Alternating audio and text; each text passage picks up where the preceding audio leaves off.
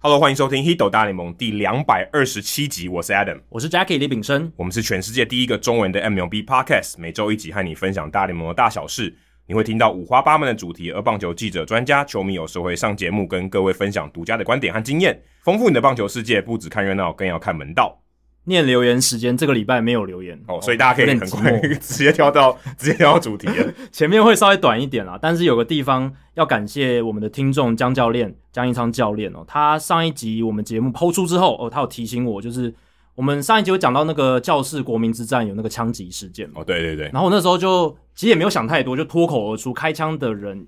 好像是枪击案，好像是球迷所为，还我是甚至不记得你有对讲球迷这两对，个字。反正我有讲球迷，但其实后来有去调查嘛，那个只是在路边两台车停在那边，然后他们发生枪战应该就只是刚好发生在球场旁边的，的街道这样子而已，就是跟球迷或是棒球完全没关系。对，跟比赛完全没关系，所以我用球迷那两个字比较不适合。那是有一个球迷受伤，是哦是受伤的那个人，他是无辜遭到波及。那我今天有去查一下，这个案子其实还在调查当中啦。那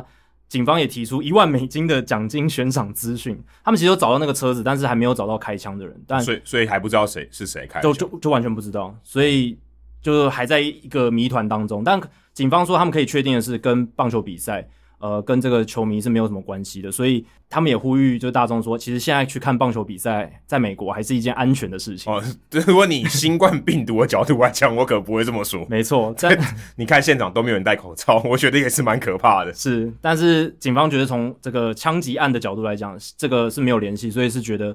诶，你不用担心说你到球场会被枪击，就就会被枪射这样子。哎、我突然觉得我们节目应该要办一个刊物的排行榜，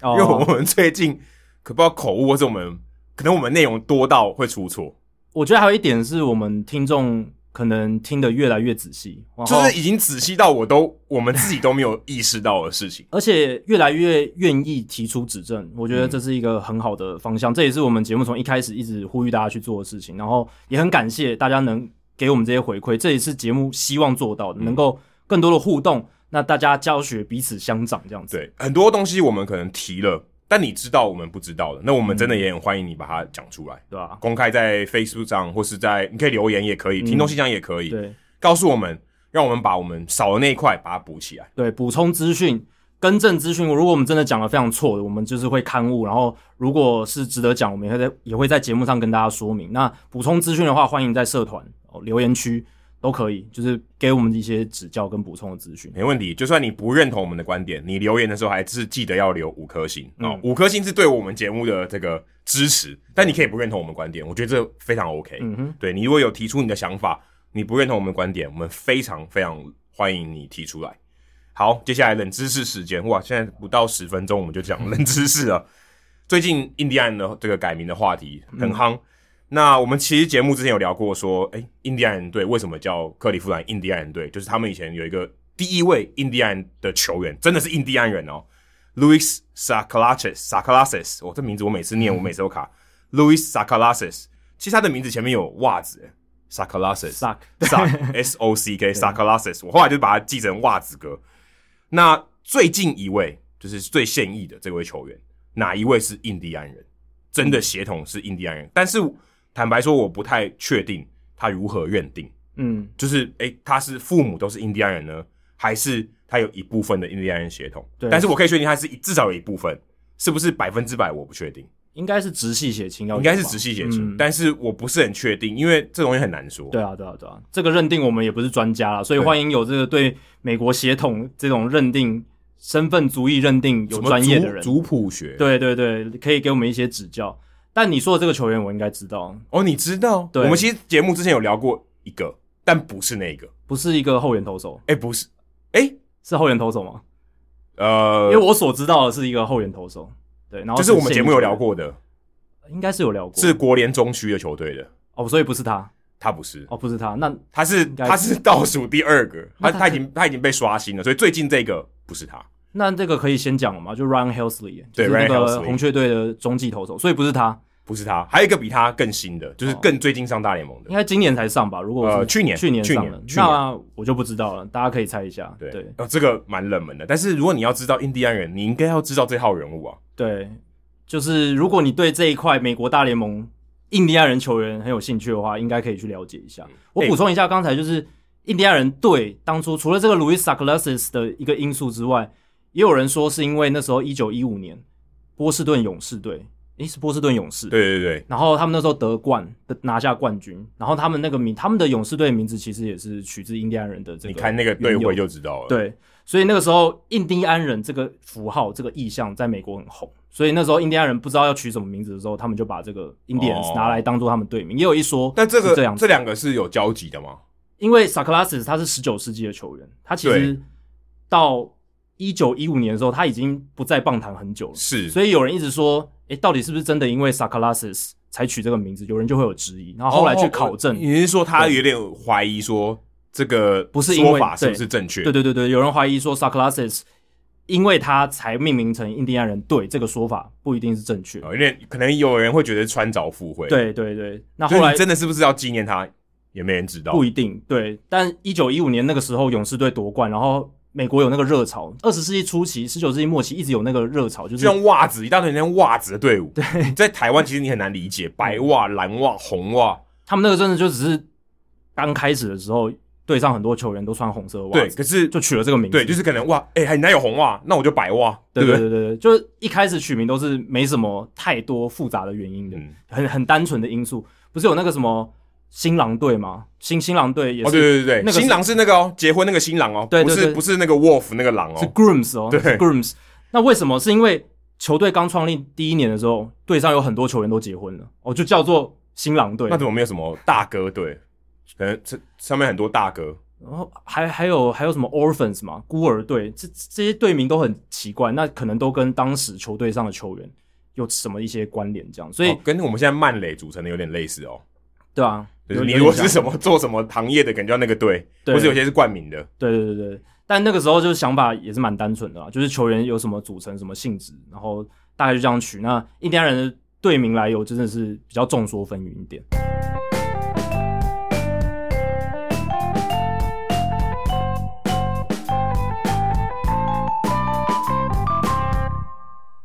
这礼拜不知道大家有没有看奥运呢？在奥运的开幕式的时候，诶，那个时候我们在看开幕式，非常开心。突然手机里面传来一个讯息，印第安队改名了，嗯杀给我措手不及，我完全没有预料到。我只看到前几天新闻说他们还在选，嗯，然后他没有告诉你什么时候要公布，完全是一个可以说是突袭式的一个宣布。对而且那时候应该蛮突袭是的应该是美中时间可能早上八九点。对，美东是十点我确定，然后对美中大概对啊八八八九九点点左右，九点九点应该九点就很突袭式的宣布。嗯但当然，他们这些东西是已经准备好了，不是突然说就抛出一个名字，他一定是准备好，只是这个时间点非常突袭。美国时间七月二十三号的时候，也是台湾时间那天晚上啊，同一天的晚上嘛，结果他们改名叫 Guardians。Guardians 台湾一开始看到哇，这是富邦悍将队，因为好熟悉哦。对台湾把 Guardians 翻成悍将。 其实我觉得他不是翻译的，他应该就是取了一个中文名字，一个英文英文名字，然后哦有一点点关联这样。然后把悍就有点像之前兄弟用 touchdown 跟达阵，对对对对，其实对根本根本就不对。对对对，就是它意识上它并不是能直翻的东西，对可是因为他们希望说中文的这个名字取得有力道，取得好听一点。如果你翻成 Guardians 直翻，可能是守护者、嗯保全、保镖，这些都很奇怪，所以就取一个比较帅气的名字，但它不能够直接的画上等号在意识上面。那据说哦，这个 Guardians 这个名字呢，确定以后，他其实之前呢有调查了四万多名球迷，四万多名，非常非常多，有点有点难想象，等于他今天全场爆满，每一个人都问，就是发问卷，然后都收回来，都有都有看他们填了什么东西。然后有一千一百九十八个提案的名字，嗯这个一千一百九十八是不重复的，对我其实有点难想象，就很有创意。一千一百九十八种名字哦，然后真的是很厉害 Guardians 是其其中一个，然后最后获选的。嗯所以还等于是他打败了一千一百九十七个名字。然后他们好像球队内部员工花了一百四十个小时去做这个名字的筛选跟讨论，非常做研究。非常非常多，对，你会想说，你看我们刚刚讲，就是早期的时候取个名字很简单，但到二十一世纪取个职业运动球队的名字，绝对不是那么简单的事情。欸等一下我突然觉得这句话有点微妙，要把这个名字拿掉更难，哦，对啊，当然也感觉是选一个新的比拿掉一个旧的还容易一点。因为要推翻这个印第安人这个名字这个运动，其实已经很久了嘛，可能这二十年都有这样子的风声在对传，而且当然是最近五六年比较多，然后二零一八年他们把那个 Chief 挖虎那个挖虎酋长的那个 logo 把它去掉，对，拿掉了。然后要又再花了三年才把这个名字整个拿掉。哎、可是他们已经比那个 Washington Redskins 好很多。哦，对，当然 Redskins 还叫现在还叫 Football Team，而且 Redskin 那一个更加的种族歧视，因为 Redskin 在就是美国历史早期，他那个有点因为他们是有点这种呃歧视的一种用语哦。，对，因为 Redskin 是那个时候他们美国就是那白白人在殖民的时候，他们杀了很多印第安人，然后他们会把印第安人这个比较红皮肤的这个皮肤割下来，然后当做一种战功、一种炫耀。所以对于美国原住民来讲，那段历史是一个非常惨烈、惨是痛的是是。然后他们还用这个 Redskin 来当做队名，就会真的是蛮 offensive 的，对，就蛮是冒有犯的。对蛮蛮直接有对嗯比较有主动这种歧视的意味。一个 Chief 挖虎，你你有相对起来啦，比较被动一点，至少他的形象是好的，至少你是取他好的意思。嗯，你不是很有很具有攻击性的。那其实我看后来我去看这个访问哦，在之前的访问，我后来才发现，原来其实蛮多人支持用 Guardians 的，嗯所以我想他们可能也觉得这个应该是一个一面倒的情况，可能很大多数人都支持叫 Guardians。对，那其实我在之前坦白跟听众朋友说，我其实不知道他们会选这个名字，对，而且跟你一样，我其实之前听了很多报道跟一些周边的讯息，其实我只听到可能像 spiders 蜘蛛，嗯因为是黑人联盟的球队，对，而且他们以前印第安人队也有叫做 spiders，对，就是最早的时候，那时候赛扬还在的时候，他们哦叫对对对蜘很蛛久以前嗯队。然后 blues 哦蓝衣队、或者是什么 rockers，因为他们有这个美国摇滚名人堂所在地，对，它就是号称摇滚乐的呃，不能算起源地啦，发芽地。嗯啊、可以当可能就是茁壮的地方，嗯对茁壮的地方。对，你说起源，我真的真的我也说不，坦白说我也说不过真的，去因为有可能起源很多地方。对，但是你可以说他是在那边茁壮的，嗯这个这个我可以接受， ，rockers 听起来也还不错，然后我觉得蛮赞的。对我还有听说，就是因为他们在伊利湖旁边嘛，也有人引用一些比较海洋或者是湖的概念，像什么 Navy Colonels，就是海军上校队，或者是伊利湖有个传说的海怪叫 Basie 贝西海怪，他们也可以叫 Basies 之类的。你你想，如果有个海怪的队的话，那它的那个 logo 就很好设计嘛，就是一个可能新的海怪的一种意象。所以哦海我怪那个西雅图最近有一个 Carkins，就是、对啊就是海怪类似的东西嘛。所以我之前都只听到这一些，然后结果诶诶 Guardian 选出来，我其实是真的蛮意外的。但是其实好像当地人都知道、欸 对就因为就就觉得哦，我们真的不是当地人，对他们当然是会比较去注重在印第安人这个克利夫兰当地的这些球迷群他们主要的意见跟而声浪且 Guardians 其实它就是球场旁边那个桥 Hope Memorial Bridge 上面有四根柱子，嗯嗯，那个柱子就是不能讲是神像哦，但这是一个呃当地的一个算是可以算是信仰嘛，但它其实那个神像有点像装饰，它并不是给人家拿来拜的，对是装饰，它就放在那里，然后有一种很雄伟，然后说是保护当地的交通。哦对，当时一九三二年、三零年代的时候，刚这个桥刚盖好的时候，哦，交通很混乱，嗯他们希望可以有一种好像妈祖哦灯塔这种感觉，有没有？放在那边有点祈求大家这个上路平安，对放在那边的，所以他们叫 Guardians。其实你到克利夫兰，你去看他们很多这种纪念品哦，他们这个城市的图样，就像台北你常常看到是一零一的图样嘛，或是可能其他的，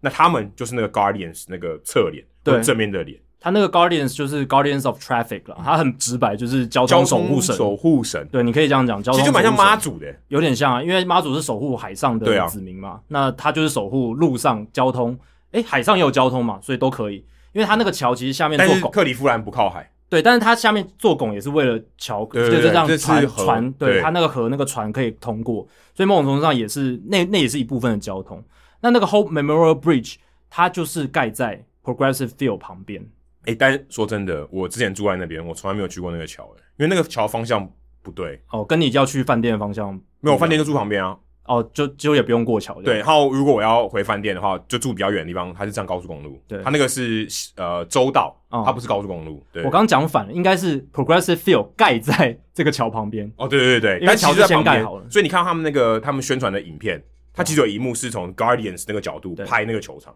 你从 Progressive Field 印第安人球场的这个记者室看出去，其实就会看到那个大桥。这个是会会会，可是可是我从来没有注意到那个东西就在那里耶，我哦，我知道那个图样，对就是那个 Guardians 那个那个脸，可是我从来不知道它就在那里，可能因为你是外地过去，如果你是当地的记者或住在当地的居民，可能就会注意到这个有事点像是你今天可能住在台北的东边，嗯然后可能很多新北的人他来台北他会看到北门。啊，对，但你可能很少经过北门哦，嗯但是新北过来的人，他进来第一个看到可能就是北门，对有点像这种概念，因为它就是盖在这个呃桥，可以说就是桥的尾端，两边都有，啊有对有四根柱子，然后八个面，嗯，就是两面都有这个算是守护神的神对像，所以其实这也应该是大联盟唯一一个以建筑物可以说建筑物嘛地，地标，我觉得已经算地标了，因为它地标它已经快要一百年了啊，它一九三二年完工的一座桥，对，可是它应该算是一个呃，就是不它不是动物，它也不是神话，对啊，它就是一个建筑物。对啊，就是应该是第一个以地标为名的球队了。啊就可能台北队伍就在台北一零一，对，或像高雄海神，其实有点类似。可是海神它并不是一个不然标的，不是一个地标，对不然是一个就变成可以看得到的东西。高雄八五大楼队，像这样子的感 觉，有对，点可以。啊可是高雄八五大楼听起来就是高雄八五大楼，不像是一对个对对，不像一个队名就，台北一零一也听起来不像队名啊。对啊，不然你就要变成高雄摩天大厦队，摩高雄摩天轮队哦，也可以， 也可以，感觉蛮适合篮球的对啊，或是高雄美丽岛队，我不知道，对不 对？这这哦也。是一可个，是这有点美丽岛，它不是它是一个杂志的名称，但它也可以就是一个岛嘛，一个很美丽的岛，哦对不对？也可以。可对啊是它不是像我们刚才讲是一个建，就是后来人盖的建建筑物建筑物或者是人造的东西，对，对好像不太一样。可是这也蛮特别的。说真嗯的，其实我一开始看到的时候，想说 Guardians 是不是有点偷懒？就是我不知道他在讲这个守护神这个雕像的时候，我觉得好像有点偷懒，甚至想要说 Indians 直接加一个 Guard 变 Guardians。就是还是有沿用那个 Ians，就是后面那个一样的字尾这样 子，就哎、其实要有这样的字不多哎、对啊， Comedians 喜剧演员，其他基本上没有了，对常用字就没有了。对，其克他里夫兰喜剧演员队也蛮怪的，其他都是什么 ER 字字尾的嘛，对大部分啦。那 Guardians 这个取的也是蛮刚好的了，就是跟 Indians 刚好是同字尾念起来也算蛮像的。对啊，我我我是觉得就是他们一部分当然是要保留以前印第安人这支球队一些传统，跟他们呃怎么讲传传统上的一些意向想要保留下来。像他们这个，他们其实没有彻底的大改嘛，就是像除了名字跟队徽有改之外，你说整体的视觉视觉设计的这个颜色的色系，嗯其没实有是没有差什不么多改的。不像什么什么呃意大犀牛从紫色改成富邦悍将，对从没有紫色变蓝色。他们还是红色，还有这个海军蓝的这种蓝嗯色搭配在一起。然后字体有稍微改变，可是其实整体的这个设计还是蛮像原本这个 Indians 的字对，啊还体。还是蛮像的。那个 C 也是蛮像，当然是有变得比较，他们说是钻石 C 嘛，Diamond C，我完全不懂，坦白说，我看到之后我想说，在他的 Diamond C 在写什么？它的意思应该是说它棱角比较多啦，就是它有一些棱棱角角嘛，就是它会让它比较立体这样东西叫 Diamond，你有棱有角就叫 Diamond 哦。因为 Diamond 给人感觉就是有棱有角嘛，然后 很然后锐然后利的然后又感觉有想跟棒球场有关，就叫 Diamond。对，所以整体来说，这个 Guardian 整个视觉设计，他们还是保留了一些球队既有的元素，他们只是想要把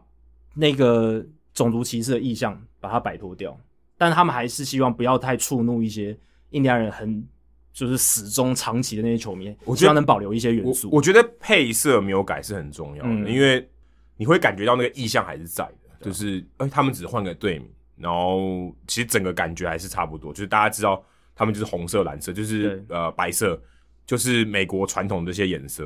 所以我觉得这个算蛮重要的。可是我看到他们新的 logo 让我非常难以理解，你说那个有就是两那个 G 球，对，然后 G, 扣住一个球很，像呃很像你的球是一个头，嗯，然后你的耳朵旁边两是两个 G，、嗯然后这个耳朵 G 上面有两个翅膀，它其实就是那个 Guardians 的这个造型。，对，可是两个 G 很怪、欸，就你球，然后放在这个翅膀放放在球的两侧，我觉得 OK，可是两个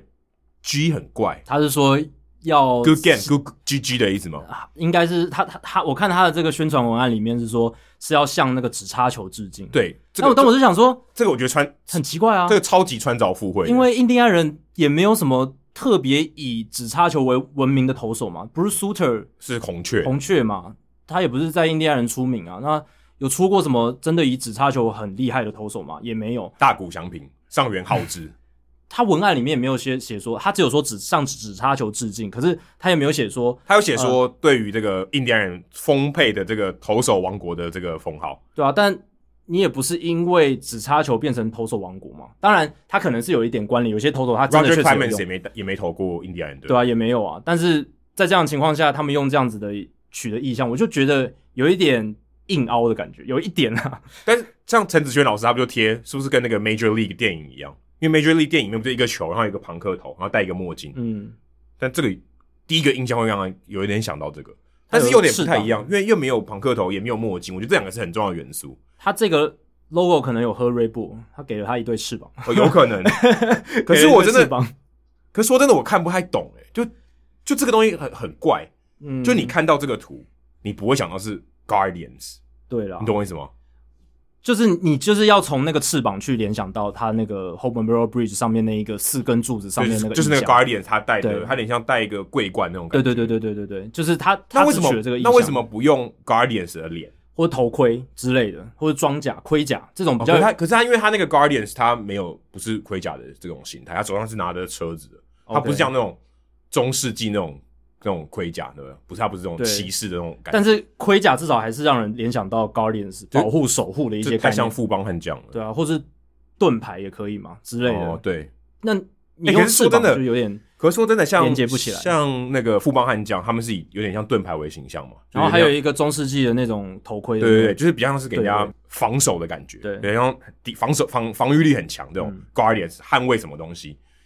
但是这个 Guardians 给我感觉是比较像是那种比较像妈祖那种，你知道，庇应大家那种，不是那种嗯战争然后防守这种这种感觉。他们比较一个积极的概念啦。而且你从他们邀请这个 Tom Hanks 去拍摄当旁白的这个影片里面，他就有提到说，他们是要守护克里夫兰的信念跟价值。那这个信念跟价值是什么呢？我觉得有一个重点是，他们很强调这个蓝领阶级的刻苦刻苦奋斗的精神。他在这个宣传影片里面有特别强调蓝领阶级，可能那个地方真的很多蓝领阶级的人嘛，然对后啊他们组成了大部分这个城市的主要的人口，那他们就是很刻苦奋斗哦，然后一切都是靠自己争取来的这种感觉，他们想要去 honor 去让这个精神荣耀起来的感觉。其实美国五大湖区很多都是这样的工业对城，像我们讲匹兹堡，我们之前不我像我讲那个球场单元的时候，Progressive Field 对里面它那个牙刷单就是像烟囱的意象嘛，对，那烟囱是什么就工业嘛，对嗯工业就是什么工人嘛，对，其实其实都是有这个概念，而且我坦白说，我觉得我觉得他提到蓝领阶级，我觉得这是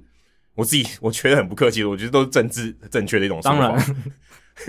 就是因为因为他要说服的人是那些可能不太愿意买票进场的人。对对对如果今天白领阶级，他就哦，我要买随便啊，对不对？对他如果真的很有钱，随便啊，这个对他来讲小钱一笔。他真的要说服那些是，哎、我跟你一国的，我们都是很缺钱的球团跟人，对啊，欢迎来看。这是一点啦。当然也是就是也蛮正向积极，哦，就是庶有点像庶民， 对啊，庶民啊，之前政治语言要用庶民，对啊，但宣传影片一定要这样啊，就是对你要有一些很政治正确，然后很正面积极正向，给带、给人带来这种光明的感觉。嗯对，那我是觉得那支影片真的做的很好，而且 Tom Hanks 来做旁白，这个好奥斯卡影帝来做，真的是、我觉得无可挑剔嗯而了。且他其实这个影片蛮长的，只有在最后大概三四十秒才有提到 Guardians，嗯他前面铺陈很久，对对对对对，但他影片也不长嘛，就是大概两分钟，对，在但两是分钟，他就是要堆高那个情绪，有一种揭晓的感觉。我希望他有那种，他想要营造那种揭晓感，就是那种前面堆高大家期待，然后最而后且高但他也不是，是很欢，就是不是那种很欢乐哈。他是比较那种 Welcome to Guardians，没有哦对那种。他不是像维士比广告那种，就是哦哦对打 yellow pub 然后唱歌那种感觉，他不是，他是做那种呃，就是我们从一个很很黑暗的开头，然后慢慢大家奋斗，然后很有一种鸡汤感啊，有一种鸡 汤，就是啊，对他就是他就是鸡汤感，就对鸡汤。感，然后比较磅礴的感觉，不是那哦种对对欢对乐，对是磅礴。哎、对对，有磅礴感觉。对，然后最后很磅礴感隆重那种感觉。那 Hanks 的声音就是比较粗糙一点嘛，他很典型的那种那种那种粗糙看的，那声音。美国吴念真，呃对，哎、哎、你可是我觉得也没有哎、他他他没有那种温暖的感觉，我觉得他是粗糙的感觉，就是那因为吴念真是导演啊，虽然对啊 Tom Hanks 也有导演，可是他比较著名还是演员比较多。对吴念真比较没有在演。那一开始我看到 Tom Hanks，我想说，嗯，Tom Hanks 跟印第安人有什么关系？跟克利夫兰有什么关底系下人物我来讲，我也讲。 ？OK，所以先卖 关子对这样子。先卖个关子。但反正他就是跟克利夫兰有点关系嘛，所以后来我才知道这件事情。所以一开始我是有点吓到，哦，竟然是 Tom Hanks。那哎、这、其实其实我一开始我第一次听，我没有听出来，我是看他下面他左面左下角有写字，嗯，我才发哦，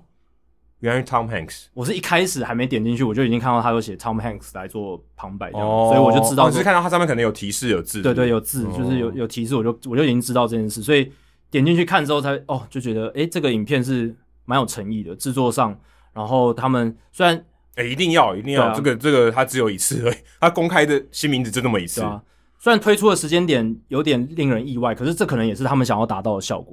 不过你觉得选什什么意思？就是给人家惊喜的感觉嘛，就是哎 unexpected、可是他怎么会挑在一个全世界都看别的事情的时候？对，这可能时机点选的不是很好。你想要制造惊喜感，OK，你前面都不讲，都不说哦，我们预告我们要换名字，如都果没有他讲。如果他真的要选，假设在近期，应该要选在明星赛后没有比赛。对，没有比赛那一天会是可能更好，我就不知道他们为什么要选在这个时间点，是有点可惜，因为而且也没有什么，他好像这个数字没有特别意义哦，就是也没有啊七月二十号，就有点被这个奥运开幕式的723锋芒压压下去这样子。对，就没有。可是我看那个影片蛮多人看的，我看有我今天早上看的时候有四百五十万人看，非常非常多哎、一定的吧，毕竟这还是一个很大联盟球界都会关心的事情啊，又不是只有印第安人球迷会关心。对，但也四百五十万也蛮多的，我是觉得如果不是跟奥运开幕式重叠的话，可能可以更多。可能可以更多，对啊而且大家可能想说，到底 Guardians 是什么意思？对。然后我觉得我看到这个名字有一个想法是，很快大家都开始说他们是克利夫兰悍将队，悍将队，因为我们已经有一个高点是叫悍将。但我就想说，那这个译名到底会是什么？守护神啊，我刚刚不讲了。所以已经确定了吗？这个是官我方看那认个定红汉中央社的红汉，他有写啊，他在写说他询问这个呃球队的这个公关，OK 是他们要翻成守护神的意思。 OK，所以是球队公关那而边发出且来的。你一开始不是讲说这个名字其实就是对啊跟对啊悍我将知道啊接不太上，我所以，但但我一开始的点就是说，因为台湾这些队名其实一开始就是比较早期的一些记者他们自己翻，然后后来就顺便沿用下来了。啊，你说呃大联盟的球队对吗，大联盟球队的嗯队名，这些队名一开始只是某一个人他可能先翻了这个东西，然后后面人也不假思索就觉得啊，那就沿用下来。像勇士队 Braves，其实他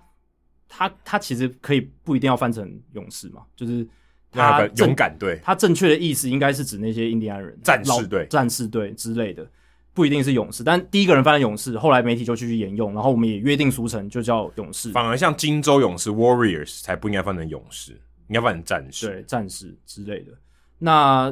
后来比较近期的话，有些球队它要取新的中文译名，它就会有官方的说明，像之前达拉斯独行侠队，哦，那个还有票选，那个对还有搞了票选那搞了好久。，对，那就是一个很官方的一种呈现嘛。但我就不知道当年像坦帕湾光芒队这个 race 翻成光芒是光芒队自己说的吗？还是我们台湾媒体自己命名的？我这个呃应该这是个我后不知道者，应该是应该是后应该者是。后者。所以那个时候还没有这样子的文化说，诶，我们球队来自己设计、自己定定我们中文的译名是什么，或日文的译名是什么，其他语言的译名是什么。我觉得这还蛮重要的，不然他他大家他就会会乱他会用啊在乎这个吗？我觉得还蛮重要。以如果你要国际行销宣传的话，对，好，这他会在乎这个国际行销吗？哦，可能现在有张玉成的话，可能会不过。我觉得多少会吧。而且现在棒球也是力推国际化、啊，他们也希望说能够往海外市场发，像马林鱼翻成马林鱼，其实也很怪，应该叫旗鱼啊，对不对？对啊，其实应该叫旗鱼，对。Marlins 一般我们都讲旗鱼啊，对啊，对啊。但可能第一个人他就觉得要有一点音译的元素对，在要有里点面。音译。那我是觉得一开始的时候我不确定是这个，那后来有确认的话，那就是印第安人那边宣布的为主，那就是守护神队。对，我觉得守护神以台湾的角度来讲，好像又有点会跟 closer 搞混哦，终结者、守护神，也有人叫守护神嘛。这样像你反过来想也不错啊，这样有了一些棒球的元素在里面。我们哦平常就已经把守护神当做一个就终结者的意思嘛，那对对对，这个队名又有这个意思，那还不错。搞不好我们以后终结者都很强，对不对？也有可能哦，这样子、其实他们现在终结者还有两个嘞，对吧？可只没有没有八个那么多，没有跟柱子一样多，我觉得守护神比起其他什么你说保镖、保全或是什么那太直翻了守吧。卫者，或者是对啊守卫之类的，我觉得都比较好。守护神是一个比较好的选择。听起来蛮感觉也是蛮有投手感哦。对，就是而且我觉得重点是有一种故事性的感觉，它有一种哦带有一种传奇色彩哎、。像美国很少有这种神，就是神士的这种名字哈，嗯比较少。好像你可以取个什么波塞顿队啊，或者什么宙斯队，但好像比较没有哦。哦，也之前有那个 Thunders，可是 Thunders 也不是 Thor 啊，对不对？也不是雷神吧队，或者什么三叉戟队之类的，有没有？小小联盟球队有没有？感觉会有，呃，水手队不是有用三叉戟，对啊，对啊，对啊。但但它也不是海神，海神的意思哈，就是对不是那种什么 Aquaman 那种至少我听到的比较少听过以神神指还神起啊，神神神指，呃反正就是指神啦，对，就是神神来作神为明。队名比较少啦。对，尼福德可以啊，土地公土地队，公队就是很 local 的队名，如其实果以土地公台队湾来蛮不讲，错的欸，还不错啊。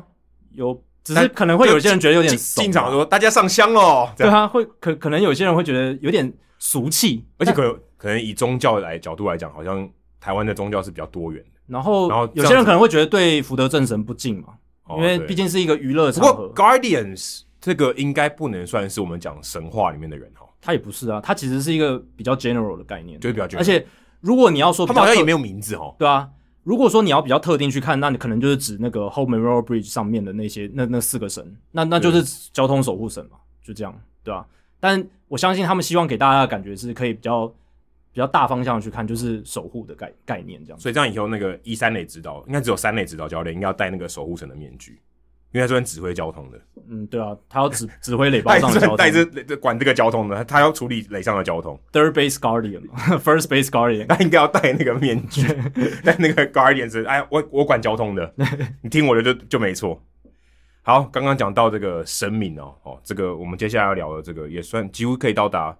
年纪啊，应该可以到达神明的等级。在棒球界了哎、，这样不 是也没那么夸张啦。哎、光芒队最近不知道在干嘛，我我其实坦白说，我看不太懂。当然，Nelson Cruz 这被双城队交易到光芒队，这个大家已经传了很久啊。光芒队也需要一个右打的指定打击，不意外。可是 Cruz 一来，哦，有一个四十岁的人来了，哦，三他三十九岁还是四十岁？四十一岁四，十一岁，嗯一个四十一岁来以后，感觉嗯不行，我们的球队太老了，所以我要把 Rich Hill 也交易出去，年龄才会平衡一下。我其实不太懂，Rich Hill 被交易走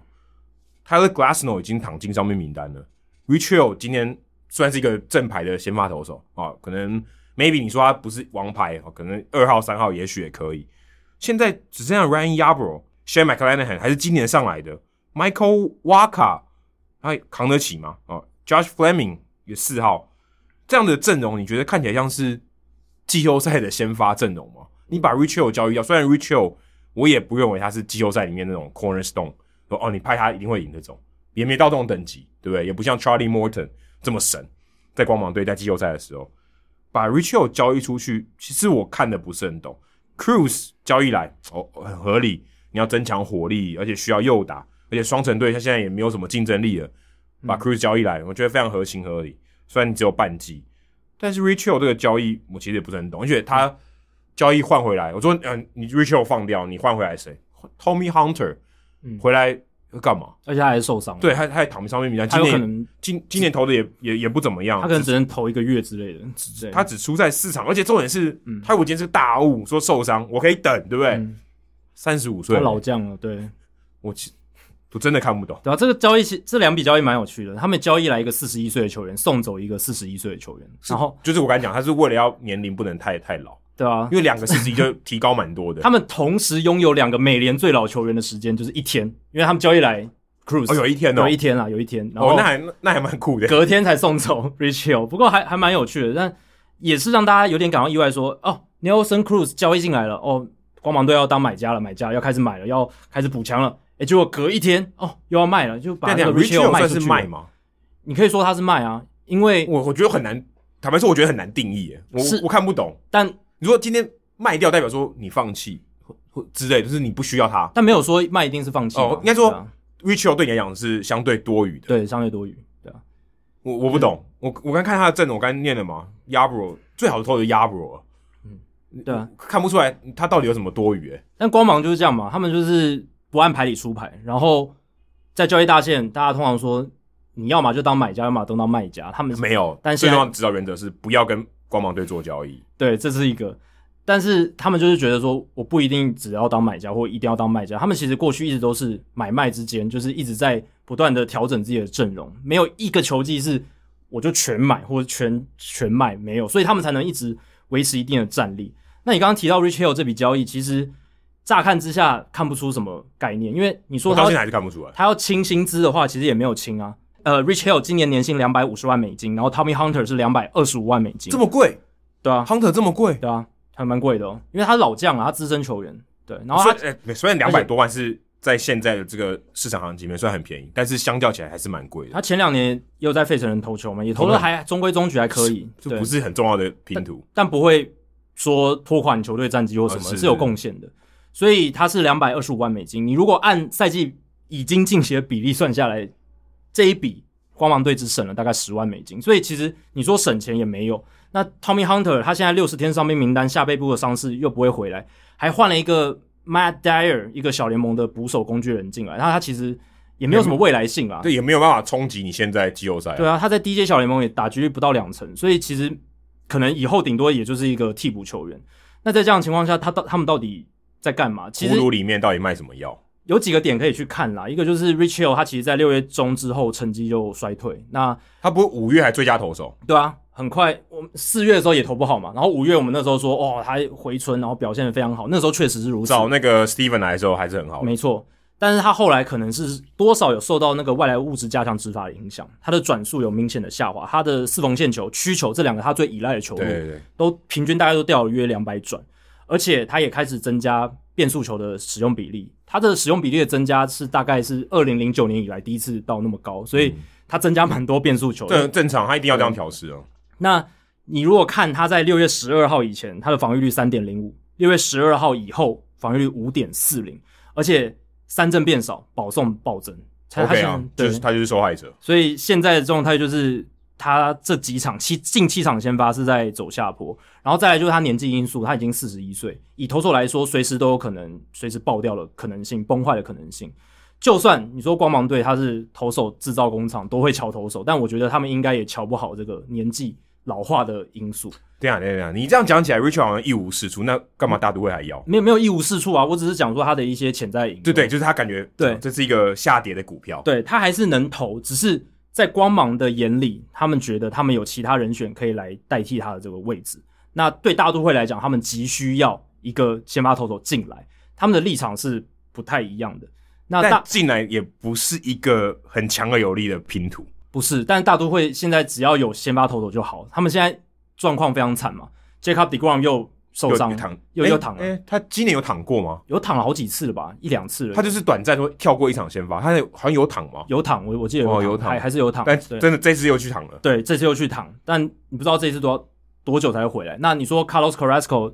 对，在他投快附回件来了嗯他投附件，可是他附件赛投的很糟糕，不一定那么快回来哦，对有可能还要继续调，有可能会有进一步的挫折，可这些都有可能。然后 Noah Syndergaard 也许会回来，但你也不知道他的状况嗯会好，非会非会在常哪非里。常非常模糊，你说 Chris Sale 对他快回来，Chris Sale 他状况非常好，他小联盟附件赛也投的非常好，所以你可以预期红袜队可能八月会有一个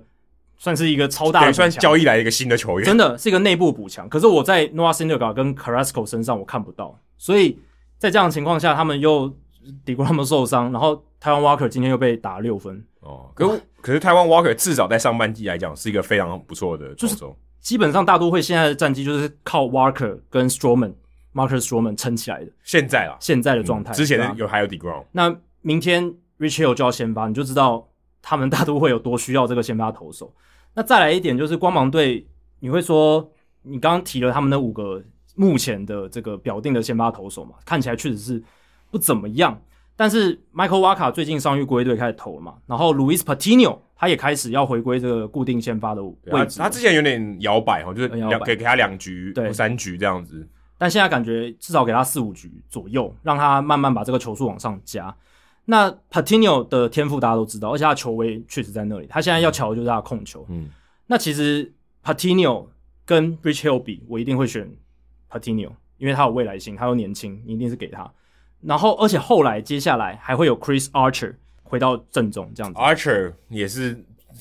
我觉得也是一个很骰子吧，也是很骰子对啊，也是可很是难确定说他在季后赛可以给你，或者在季后赛冲击的季后赛这段期间可以给你什么东对西。但我们现在谈论的就是 Rich Hill 嘛，对不对？那对我是觉得说，如果 Archer 回来，我也是宁愿选 Archer 为优先，放掉让 Richel，对，尤其是 Rich Hill，因为外来物质加强执法之后的这个下坡的因素，还有他的年纪，是该放掉他了。而且、哦再来一点是，还有 Shane Bass 这一现在个，嗯现在在打奥运啊呢，对，但是他回来可能马上就会上大联盟了，因为他在三 A 投的非常好，嗯大家可以去看他的数据。也是也是一个跟海盗队抢来的东西，没错，是 Chris Archer 那笔交易，对对所以非常很可怕很有趣哦。Chris Archer 有可能会跟 Shane Bass 一起上到大联盟，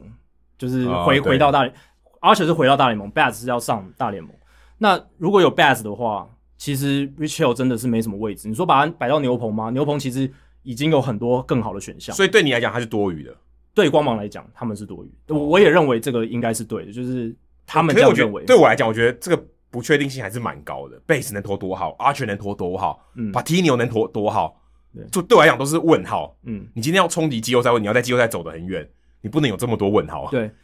我我不认同的点是，好，你要把你你觉得 Chris，呃，你觉得 Rich Hill 不太需要了，好，你要把它交易掉，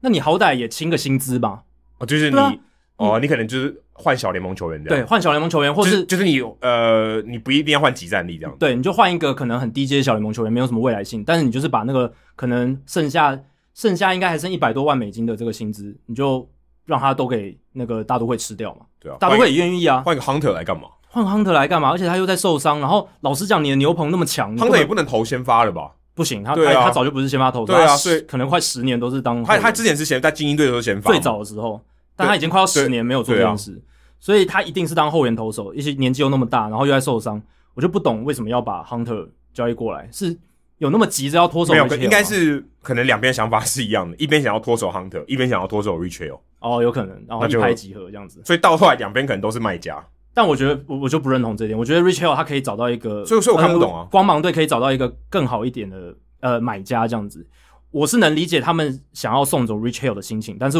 我不能理解他们换回来的换回来，或者是他们达到了什么样的目的，就是说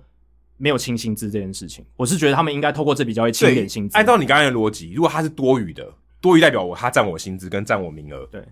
那结果现在，诶、他也许就当放伤病名单不占我名额是没错，可是薪资也没有省啊。对，那这到底意义是什么因？为光芒队最需要的是薪资空间嘛，这对对啊他们来说是一个很重要的稀有财，所以所以所以所以啊这个没有省到，我觉得蛮可惜的。对啊，就完全没有看不懂、啊。但这也反映了可能 Rich Hill 的市场真的很糟，没有其他的买家想要买它，他们都看到了它的这个衰退，而且觉得它风险很高，因为它有可能手指又起水泡或什么，又受伤不能投这样。他是嗯，在这个方面是蛮玻璃的，但他啊对都是小伤啊，就是就是那种呃对手手指，因为他可能需要大量的摩擦力，手指常常起水泡，这种小伤他蛮多的而。且你看它，就算它在二零一五、二零一六年变强之后，其实它每年的投球局数也没有到很多、欸，就是就大概一一一百出头局而已嗯。道奇队用它也用的蛮小心的，红袜队也是对，啊吧、所以你到这个阶球季这个阶段，你剩余球季还能用多少 Hitch- Rich Hill，这个也是一个可能其他的球队会考量的点，所以就变成说，有可能我觉得只有像大都会这么 desperate，这么已经没有办法了，他们真的需要一个先发投手的时候，他才找到这个买家，对，因为我看今天 David Peterson 也去开刀了嘛，对吧、也去开刀，然后 Lucas 也去开 TJ 了，啊对所以对等于他们的四五号都岌岌可，也不是岌岌可危，根本就没有了。就人手很缺，超缺，所以他们真的很要很亚麻快 m o 地 t o 也在受伤，，对他们要很快找到一个集战力可以用的投手，那在其他的那等球于拉拉小联盟人上来啊，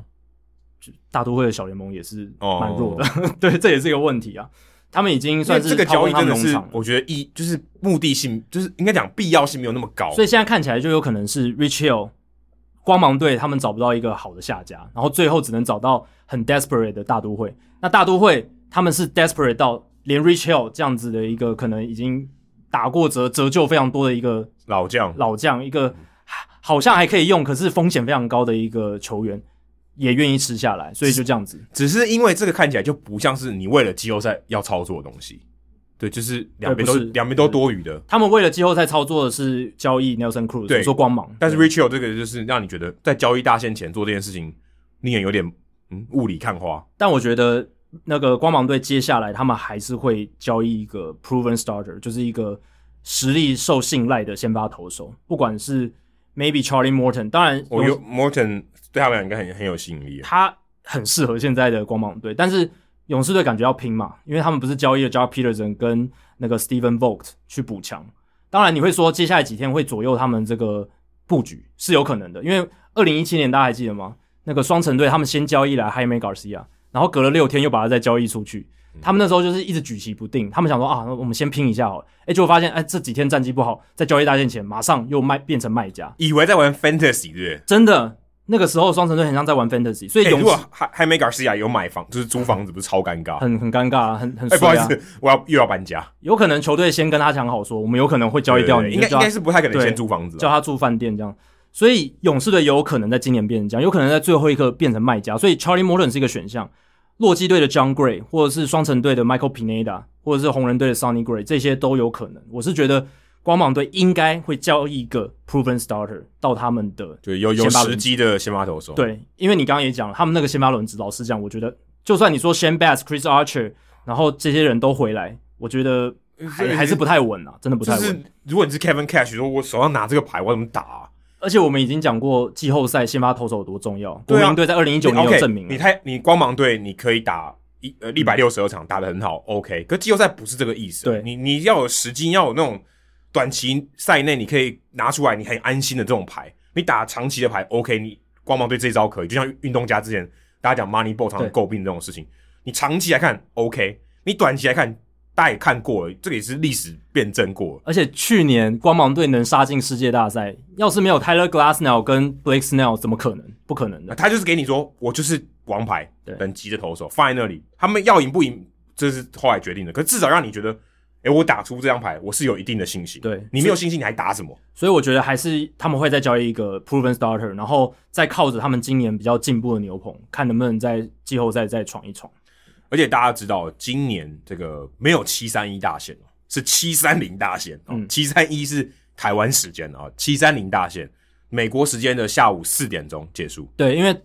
今年的七三一是在美国的周末，那他们不希望这个焦点被就吃掉比赛了。对我看呃官网上面的解释是说，那一天有 day game，就是有对，一场的比赛，对对他怕万万一这个人打到一半，对不对？对对，要怎么交易，然后这个 logistic 会有问题，很嗯麻烦。我我怎么把这球员移到那边去对对啊对这个是有点困难，嗯所以他们把它提前一天。嗯所以今年是七月三十号，而且呃，因为这个改制的关系，所以今年其实是没有八三一了，哦，对已经没有第二个这个交易大其限。实二零一九年就改了啦，对，二零一九2019年改，可是二零二零年因为呃没有大家二零一九年就没有八三一。对，二零一九年就没有八三对一，可是二零二零年因为这个缩短球季，所以你也没有看得出来说哦有两个交易大限，那，现在还是只有一个对。对对，所以今年是七月三十号，可是你看哦，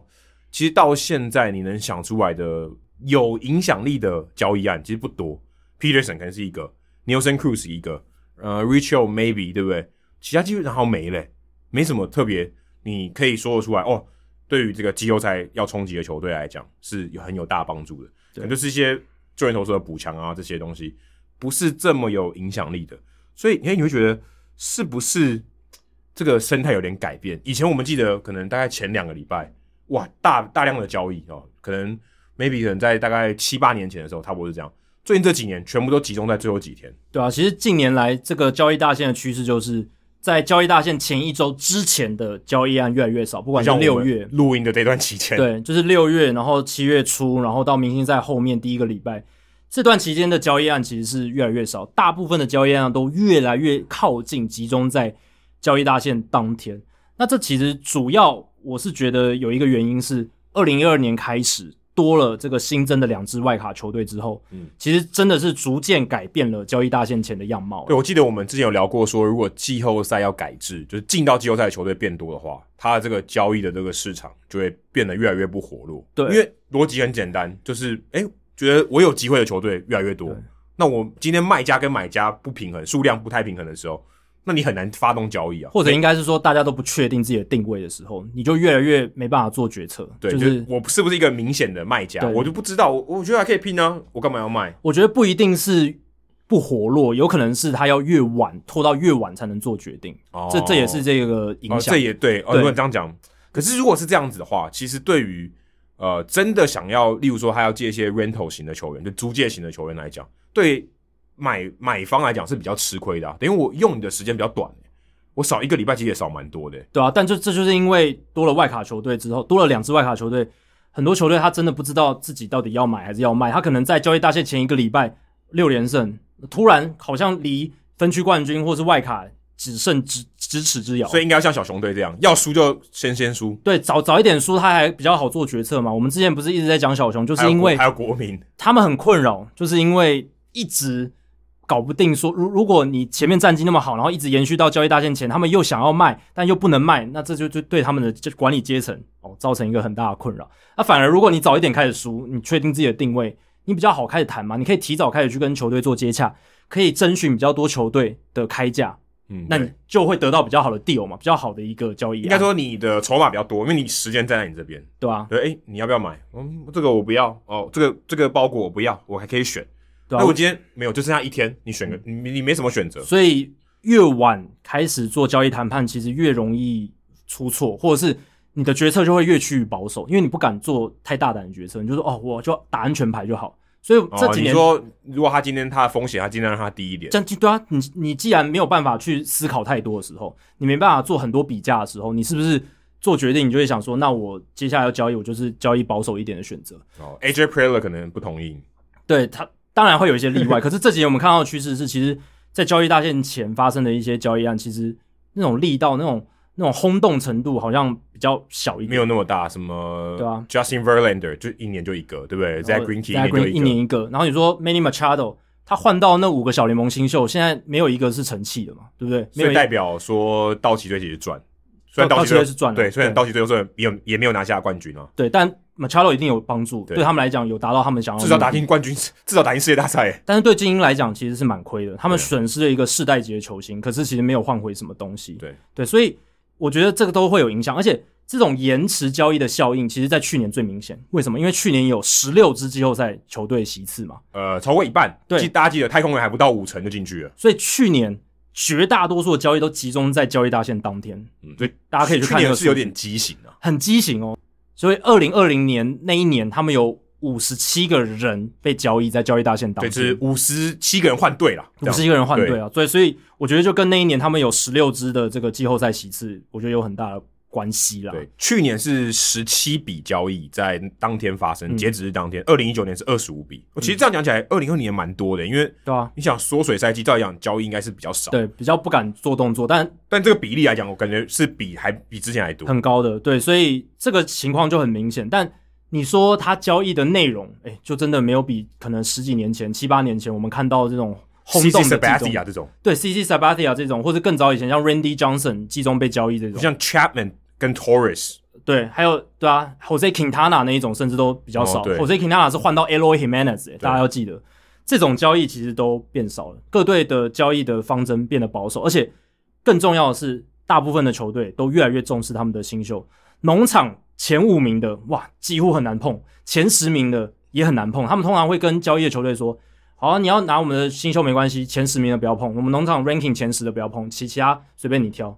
就直接告诉你说，只要你排名前十名，就是非卖品。 Nelson Cruz 的那笔交易案换到了两个投手，双城得到那两个投手都是光芒农场第十名之后的，嗯，对，一个是第十，一个是第十七，但就不是前十的新秀嘛。Nelson Cruz 他打得很好，当然你说他年纪大，可是以短租球员球员来讲，其实不太需要太在乎年纪的因素，只打嗯反两个正月他，反正他今年健康就好。对，所以我觉得光芒跟双城交涉的时候，可能也是说，哎，前十名的新秀你不要动，哎，十名以后你可以尽量选。当然，光芒他们农场超好嘛，所以不太一样。那两名新秀到双城农场之后，变成前十名的对对新秀， 在光芒农场只能排到十名以后。但这个就是我觉得现在大部分球队的心态，他们抓他们的新秀抓的好紧，因为他们觉得说，以后我把他们拉上来，薪资那么低，而且他们的贡献可能会比我们交易来的这些球员又更好，那为什么不就是抓住这些新秀就好了？我觉得这个心态就是跟 MVP 制造机有点关系，嗯，变成说他今天手上这些潜力股，他看得比较准。嗯以前就觉得啊，OK，他有潜力，但我也不知道他会变成什么样子。我我我觉得我这还是有点不确定，所以我拿那个不确定去跟你换。你确定你你觉得他比较有可能成功的？我觉得他百分之四十五，你觉得他百分之六十五，而且你看的比较多。对啊，现在我可能觉得没有，都每个都百分之八九十，真的这个一定会成大器。但我个人觉得，其实这种有点孤芳自赏哦。就如果今天你有发出好的这种包裹，就是你有一个新秀诚意的，如果你今天要当买家，你要把你的新秀交易出去，如果你没有这种心态的话，其实你要换到有影响力的球员是很困难的。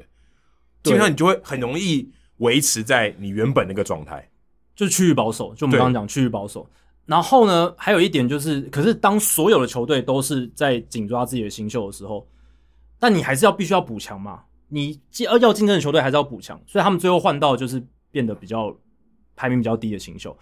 最后会变成用量去取代值。你看像 Machado 就的是类比 OK，交就易是用加的，用期望值把它加起来。对我我可以给你多一点新秀，但你不要挑我这个农场里面最好的新秀。有有时候就变这样子，每个都是期望值百分之二十，百分之二十的，然后给你五个等于一，这样子是不 是这样量用量取胜？对，，有点像这样，因为像达比修二零一七年的时候，他也是换了三个小联盟的新秀，嗯包括威廉卡混。嗯嗯，威廉卡混那时候排名已经算非常好的新秀了，呃，应该应该有前五吧？对我但至他少在在道奇队应该有前五吧？应该有，应该应该有没有前五也有前十，对，对所以是一个不错的新秀，已经算不错了，但其实他也没有换到最顶尖的对新秀，对吧、所以 Kevin Lux 这些也没去，有很多球队他的心态变成，好，你要你要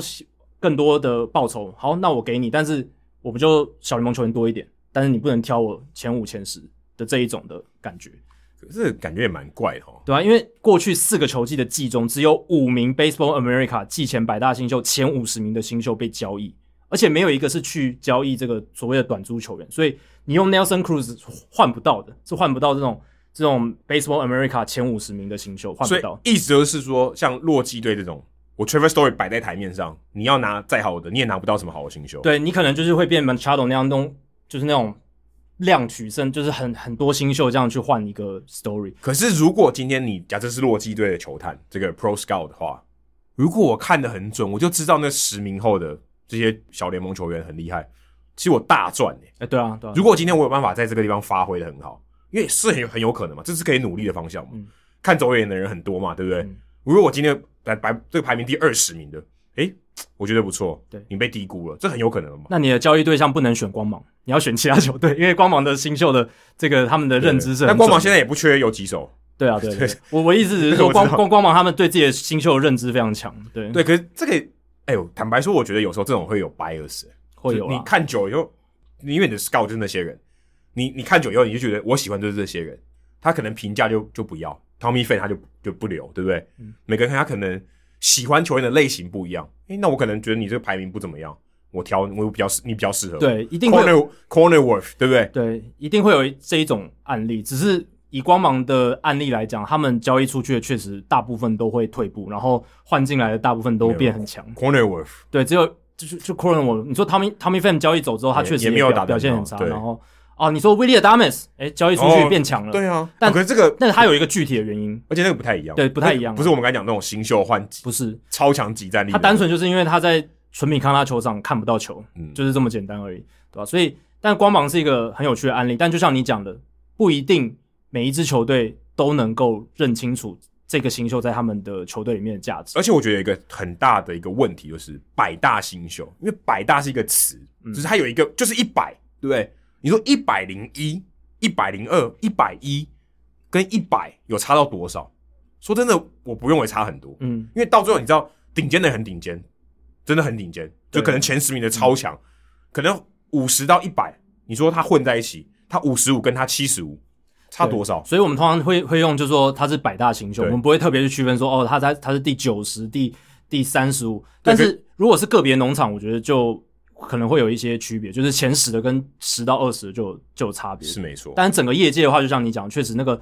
名与名之间的那个区分落差，其实没有到。到这么对大。但是如果你现在是一支大联盟球队，然后你想要交易到对手的很强的新秀的话，就是可能农场前五前十，你可能要向洛基拿出至少要像 Herman Market 这种哦，他签了一个很划算的合约，还有几年的控制权，然后他有这样的高价值，你才能换到对方的顶级的新秀就是。还要加上年份的条件呢。对这种 rental 租借型的很难的。真的很难，除非我是觉得还有另一个可能就是 Chris Bryan，也许有机会可以交易到不错的顶级新秀，但是哦我只相信有这种市场最顶尖的，我相信今年还是会有一两个大咖换球队了，这个如果都没有也太奇怪。，对我觉得今年 Chris Bryan、Trevor Story、Craig Kimbrel 这些，我觉得会动。而且大家想一个，今年还有一个特别的年，是我们跟在二零二零年后面，嗯二零二零年没有小联盟球季，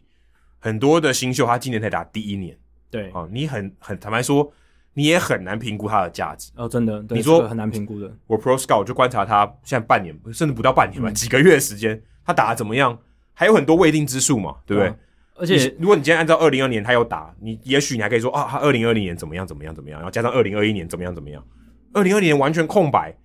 这个很难评估。新秀很难评估，而且还有另一点是，今年因为选秀拉到七月中，哦，各个球队他忙着要跟新选进来的球员签约，他们做要做很多研究嘛，还还要跟他们斡旋什么的，所以他们球团球团这些管理部门的员工忙得焦头烂额而。且事实上，他选秀签约截止日期是八月一号，对啊事实上还比交易大限还后面一天，对，所以代表说我有可能我还搞不定我的首轮签，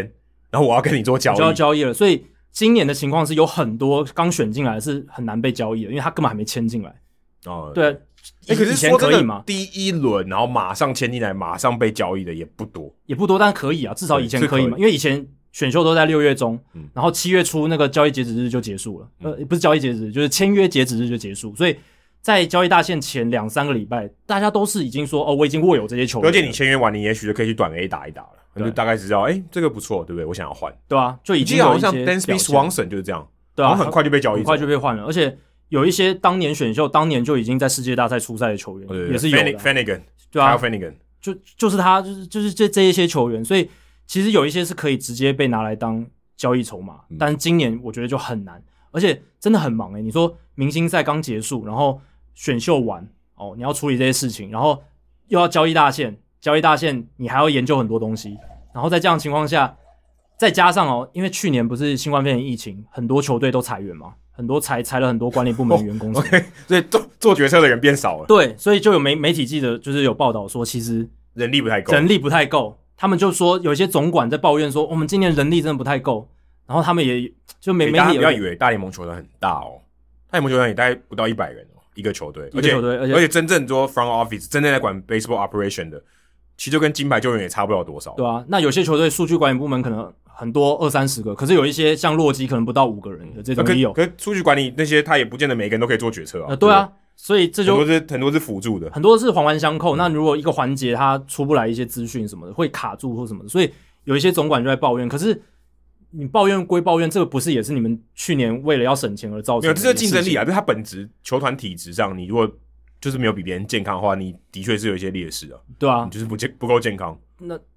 但最主要是他们，如果你想要抱怨说，哦，你今年员工不够，那你去年为什么要去省那个钱，对不对？其大家如果都知道说，诶、今年会回归一个比较正常的赛季，那 maybe 你还要去 hire 更多人回来嘛，对不对？让让你这个组织可以运作，对啊，也也很难啊。但一方面，他也是因为这个薪资成本的问题，所以他也有不能亏说钱。我马上赚钱，我马上就把这些人重新再找回来，这个也很也很困难。对，但只是就是今年确实对于这些大联盟球队的管理部门来说，是一个很挑战性的一年。嗯那很忙的情况下，他们可能也没办法很快的做出交易的决策，所以我觉得今年可能也是要拖到就是交易大限当天或者前一两天，嗯所以交易才会慢慢的冒出来。所以七月三十一号早凌晨啊，大家手机的 Twitter 会狂炸，对，就是七月三十一号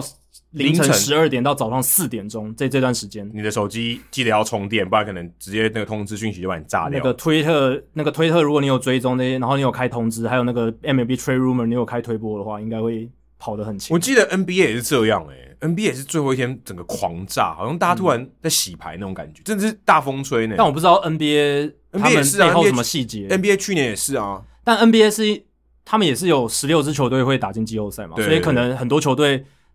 要到最后一刻才才能做出决可定。他们换很多是换签，啊，对了，他们他他等们交易的东西多，对他们他们的签比较多在换，所以有一些即便是很烂的球队，他也可以因为投入，因为我觉得呃投入一些东西在里面。也许我们不是 NBA 专家，但是 NBA 的那个签它是一个未知的，小联盟球员它是一个某种程度上它是已知，嗯呃，也不能完全已知，但是它至少是有个标的物。如果说告诉你说未来几年某一年的第二轮签、第一轮签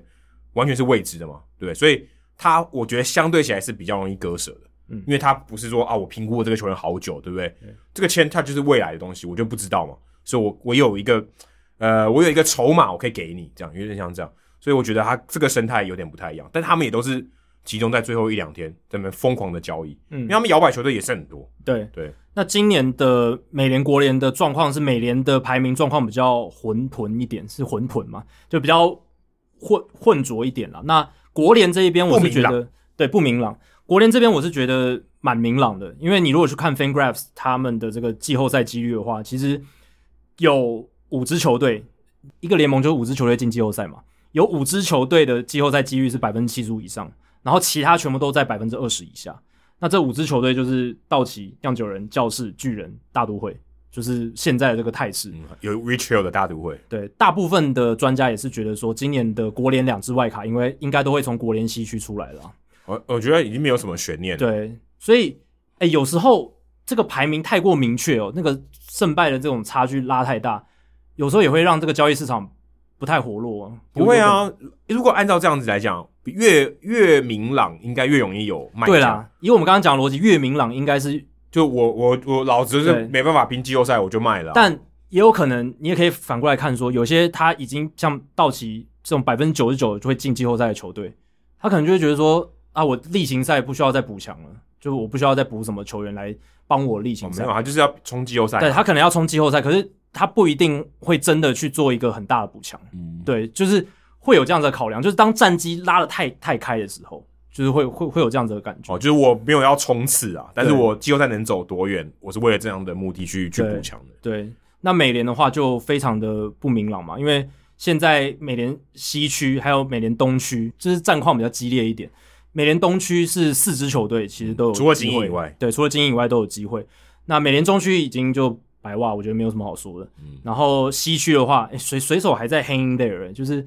水手他其实我看 FanGraphs 还有百分之八点一的机会会进到季后赛。我看是百分之三点六，哦，那诶，应该是 FanGraphs，我看的是 FanGraphs，对我看也是 FanGraphs 啊，我这么低哦，对，三点六。但是 FanGraphs 它有考量到这个球队它的这个整体的怎么讲，它的战阵容的一些实力，它有考量进是是去。是它不是只是单纯看现在的战绩哦，然后得 OK 失分差这样子。那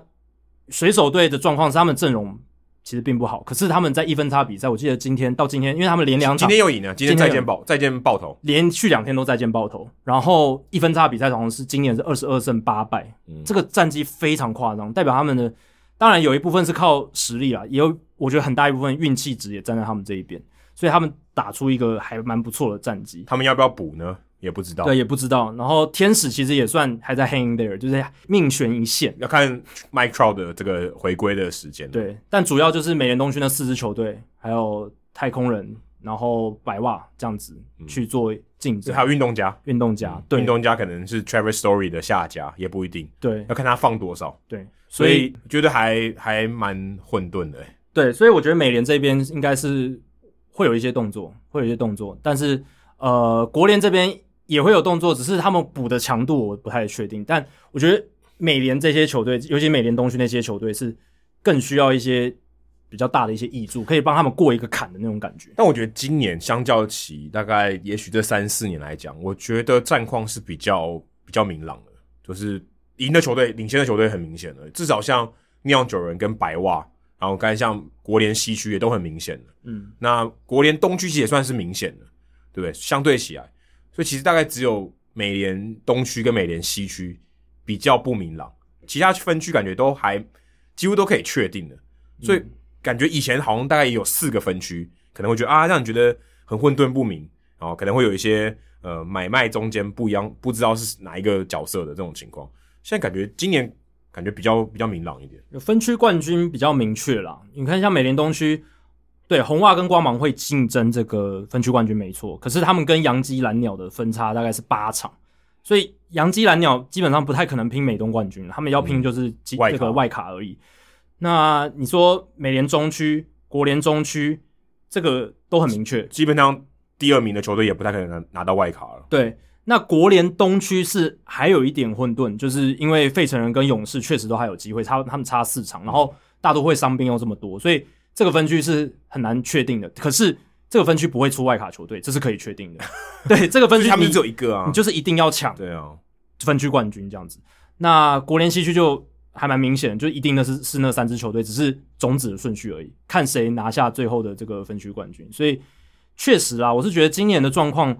颇明朗的，因为国联中区的小熊、还有红雀、还有这个红人这三支表现算是令令人失望一些。嗯感觉原本应该是比较接近的这些对球队，我们季前我们还记得说，没想到酿酒人拉这么开、啊。对，啊，我记得我们之前还在说，哎、国联中区会是一个呃最大乱斗的一个分区嘛，就除了海盗以外，其他四队都算是有点竞争力。而且都战力都差不多，都大概哦，可能五成胜率左右，不会太强，也不会太弱，然后就是在那边混战。结果没有，酿酒人现在独之一秀，因为他们的这个先发投手群太强，基本上国联中区跟美联中区蛮像，就是两、哎对就就是第一名的球队领先很多，一强四弱。嗯，已经可以说高枕无忧了。对，但我我觉得一个值得一提的是，哎、老虎这阵子打的真的非常好，呃，不是八连胜嘛，今天输了嘛，对不对？八连胜，对，但他们这阵子真的打的蛮好的。然后，但他们战绩也拉改起来改变不了什么事情吧？不过这对于一个重建中的球队来说是一个很好的迹象，就代表说哦我们可以期待说，哎、未来一两年之后，等这些年轻球员都成熟了，我们开季的时候，呃，可能季末的时候，休赛季期间做一些补强、呃就大有可为的感对，啊他觉。们那一狗票年进投手，我全部一起变强，蛮可怕的，而且 感感觉有点像大都会在五年前的样子。对，而且已经有人在提说，AJ Hinch 会不会是美联最佳总教练的候选人？你说今年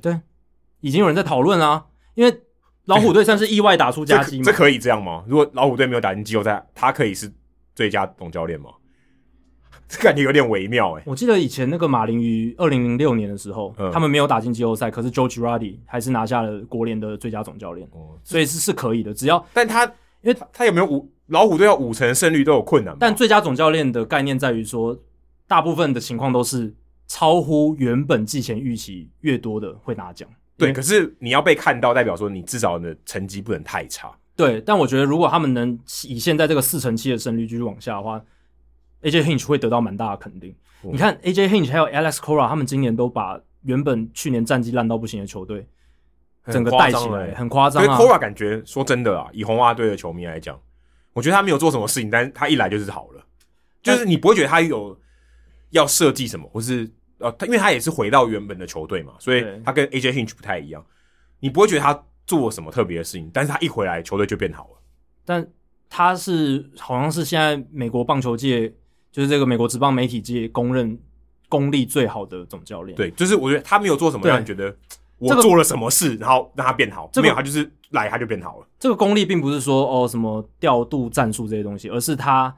怎么样把这个球队的凝聚力带起来，然后还有把每个球员他该发挥的潜力能够发挥到极致的这种这种东西。当然，你说红袜今年也有没有就是潜力未尽的球员，像 Bobby Delbeck 打得烂透了，对不对？然后其实除了中间的三棒 Zander Bogarts 我今天看到一个数据 d i l b a c k 在七月份完全没有选到一个保送，然后一直被三振了，狂风扇超夸，他超完夸全的张工业用风扇。其实除了 z e n d e r Bogarts，然后 J.D. Martinez，还有 Devers Rafael Devers 之外，老实讲，红袜的打线并不能算打得很好。可是他们有一个重点，他们今年的阵容非常健康，嗯嗯，对，这然个后凝这聚个力很永好。永远都是大家要记得哦。当然，你分析任何这个战力的时候呢，你绝对分析不到就是健康，哦可对是健康绝对是最重要的，超级重要，因因为为你没有健康，你再强的球员也是零，好吗？你去看今年红袜的先发轮值很可怕，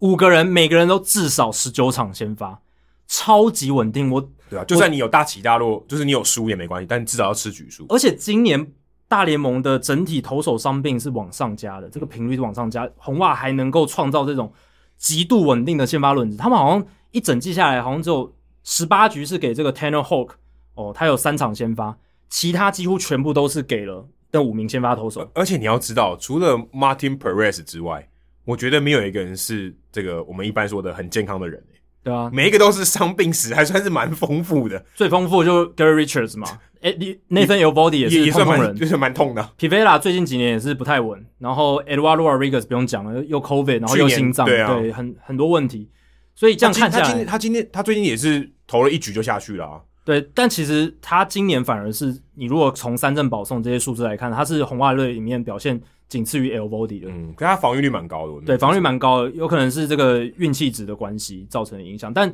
总而言之，就是红袜跟老虎，哎、这这两支算是，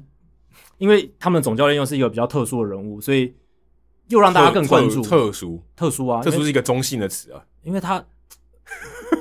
我不知道、欸这，特殊好像有点中有有前科的人，有前科啦，他们就被有被禁赛一年嘛，呃对啊有被禁赛过，对啊，但也蛮特殊嘛，就是很少总教练是有这样子的经而历，且还回得来，我觉得回得来很难、啊，而且在第一年马上就就好像恢复了他们就觉得很以神奇前的感耶觉，就完完全不需要衔接什么的，对，就是我刚才讲，像 Alex Cora 回到红袜队，你就觉得他没有什么适，就是没有什么适应的问题，或无者缝嗯接轨，哎、跟真的是无缝接轨，就是他一回来就哎、好像就我的球队，我很快就可以把一个一盘菜炒得很好的嗯那对种感觉。嗯，他没有做什么很用力的事情，就是顺风顺水就这样过去了。对，所以也期待接下来看红袜今年在交易大限前会做什么补强，这个也是一个一很垒重一定的要课补题的，。对，哦一垒垒拜托你，你如果不补你就疯了。对啊，一垒不管是 Bobby Dell Beck 什么 Michael Chavis，然后什么 Marvin Gonzalez，哇，都打得一塌糊只涂能，是工具人啦，对啊，但都都一塌糊涂。但嗯他也可以守一垒嘛，但是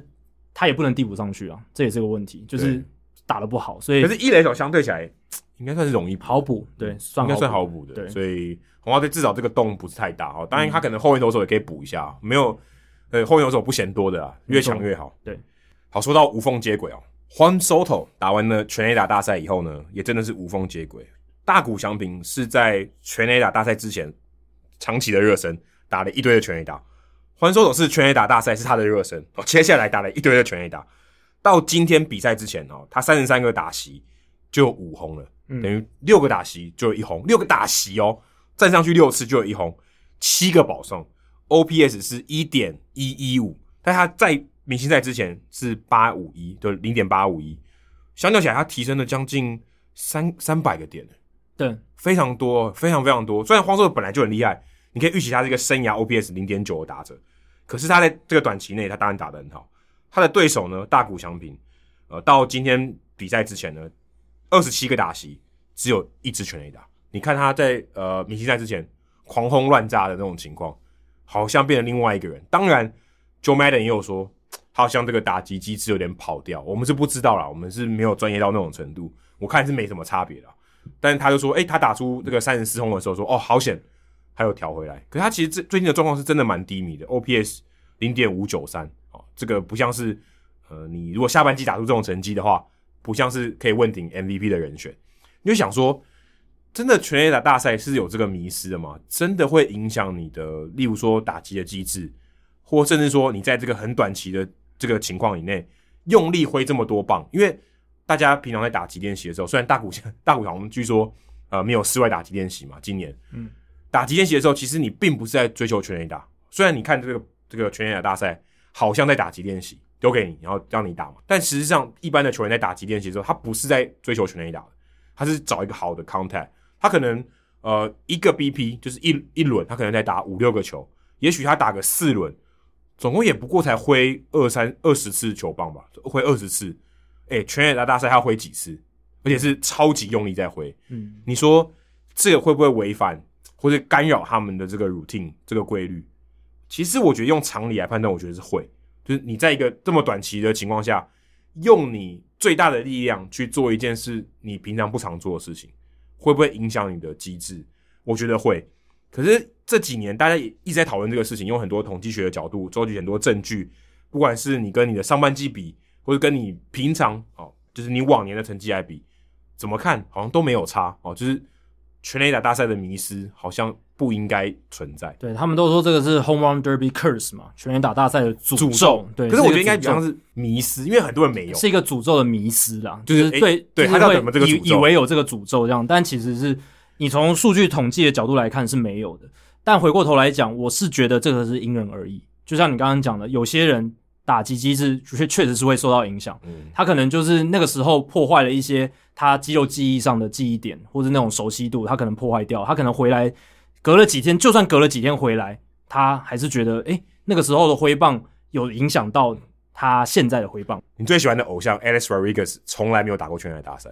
他可能就是觉得这个会影响到他的回棒机制。对，因为他公开，他有公开说对他要 stay away from this，对他就是觉得这个东西不适合我，对，我如果参加，我一定会弄，我一定会搞砸。就是我觉得这真的是因人而异。也有人就是觉得没有关系啊，那个时候的挥棒不会影响到我接下来两三天出赛的一个状况，因为中间还会隔两两两到三天嘛，对啊，才会嗯就不有是下一有那场种什比赛。么 fatigue，就是很很累啊，就是好像啊、呃好像你今天吃很多，隔天就是肚子不舒服那种感觉。对他也不是说哦，你打完全垒打大赛马上就要进行一场例行赛，也不是这样嘛，他是隔了两三天，所以对于某一些球员来讲是没有影响的。嗯那甚至有一些球员像荒收头，对他来讲是加分，因为他在全垒打大赛之前就说，我觉得全垒打大赛会帮助我，为什么？因为他在全垒打大赛之前例行赛上半季的时候，他一个很大的问题就是。他很多球都打到地上，他滚地球率超高，嗯超过百分之五十五。这个样的情况下，就算他球打得再强，他球确实打得很强，可是他的打击成绩就是长打比较少。嗯滚地球你要飞出全垒打墙是不可能的，对好吗？他还是 OPS Plus 一百四的球员，因为他选球非常好哦，他的他还是很会打安打，技巧很好。可是当你打在地上的时候，长打就一定会变少，所以他也知道这是个问题，汪寿他自己知道，所以他在全垒打大赛之前就对媒体说：“诶、我觉得这会帮助我。”结果还真的嘞，他打完全垒打大赛之后，诶、他好像真的找到这个击球仰角的秘诀了。你不觉得这种话感觉是在开玩笑的吗？但结果他真的符合他他预期的东西。对啊，但我我觉得某种程度上，他有一一定的程度是认真的，因为你在全垒打大赛就是要往上打嘛，就是对，可是这种东西就是你刻意的。对啊，如对啊如果今天如果今天是我是 Juan Soto，我知道这会帮助我，假设我知道，我确定他会帮助我，那其实我别的时间也可以做啊， 我干嘛一定要等到全垒打大赛？但全垒打大赛你可以有很立即性的一些效果嘛，就是而且就我在我在这个空的 National Park，我也可以这样做啊，我也可以拼命的往那边打，我拼命的攻全垒打，对，照理来说是可以这样，对，就是有有差是那个比赛嘛，对那个比赛，然后那个环境，然后让你可以不断重复去打。你在平常练习应该也不会这样去打打打那个球，对，但是我说他有点刻意要做这个行为帮助他嘛，就是说按照对他的逻辑应该是这样，对那为什么要挑这个全垒打大赛？可能张力比较强，对他来讲，肾上腺素会是肾上爆炸腺腺素会爆炸，对他来讲，那就是一种可以调整自己打击机制的一个机会。当然，他也可能在全垒打大赛之后，他也继续做了一些调整。对他可能哎、我觉得这个全垒打大赛的时候，那个挥棒，我觉得我找到一个新的感觉，然后我继续再练习，这样。这当然技术上、理论上都是可以，但。他是觉得那个环境让他反而就是可以去做一些调整跟改变，然后哦就看医生的感觉。觉啊，当然不一定直接因果关系，这也不一定说对啊真、真真的有这个道理在，但是至少汪 Soto 打出了这个成绩，而且就是是进步刚，好刚好符合他的这个说法。而且还真的就是击球仰角提高嘛，然后全垒当打然当飞飞出去比较多当，然没有羊角没有提高，怎么飞出去？对，所以在这一点就可以看到我的结论是。这个全垒打大赛的这个诅咒跟迷失是因人而异的。那有些球员会受影响，有些球员不会，有些球员甚至因此增加信心。皮亚龙手打完之后表现也很好啊，嗯他也不受到任何影响嘛。所以在这样的情况下，再去看整体数据的话，你会发现其实影响就是不会说普遍都是衰退。当然，确实你你如果去看二零一七、二零一八、二零一九这些参赛的球员，他整体的 OPS 上半季跟下半季比较，确实上半季会优于下半季。你会说啊，是不是真的有一点衰退？但你要记得，这些能参加全垒打大赛的人，通常都是因为他上半季打得很好，打得不错，你才会被选来打全垒打大赛啊。嗯没有道理说你一个哦，就是 Chris Carter 上半季一成打击率，他虽然会打全垒打，你也把他邀来。通常不会啊，大部分这些会被邀请进来，他上半季都是蛮热的，打得蛮好的，嗯所以下半季他数据稍微的回归均值一点，这是蛮正常的一一件事情。你就当做爬山嘛。这个人在峰顶呢，他唯一的路就是往下走，他对他不能再你可以往这上样解读了。对啊，他今天就他的球呃，他这个球技他就打到一个高峰，嗯不是，也许他可以更好，就是打到至少快要接近高峰了。他接下来就是往下走。对，所当然以也有人是哎没有，他继续往，他在半山腰，对不对？继续往上。所以你个别球员来看，一定会是因人而异，可是对整体来看，不会是因为全垒打大赛造成一个球员退步或者是怎么样的一个因素，单纯就只是因为诶数据应该是。他的这个整体的实力就在那边，所以他的数据在上半季达到一个高峰，下半季应该会稍微修正一点回来。我看到一个数据哦，Eno Saris 整理，他说参加过全垒打大赛的一百一十七位打者中间，有十三位在这个参加完之后，他的 OPS 掉了两百个百分点，两百、点啊，就是两成这样就子，掉很多，掉很多。然后也还有二十四个掉是一百五，就是一乘五这样子，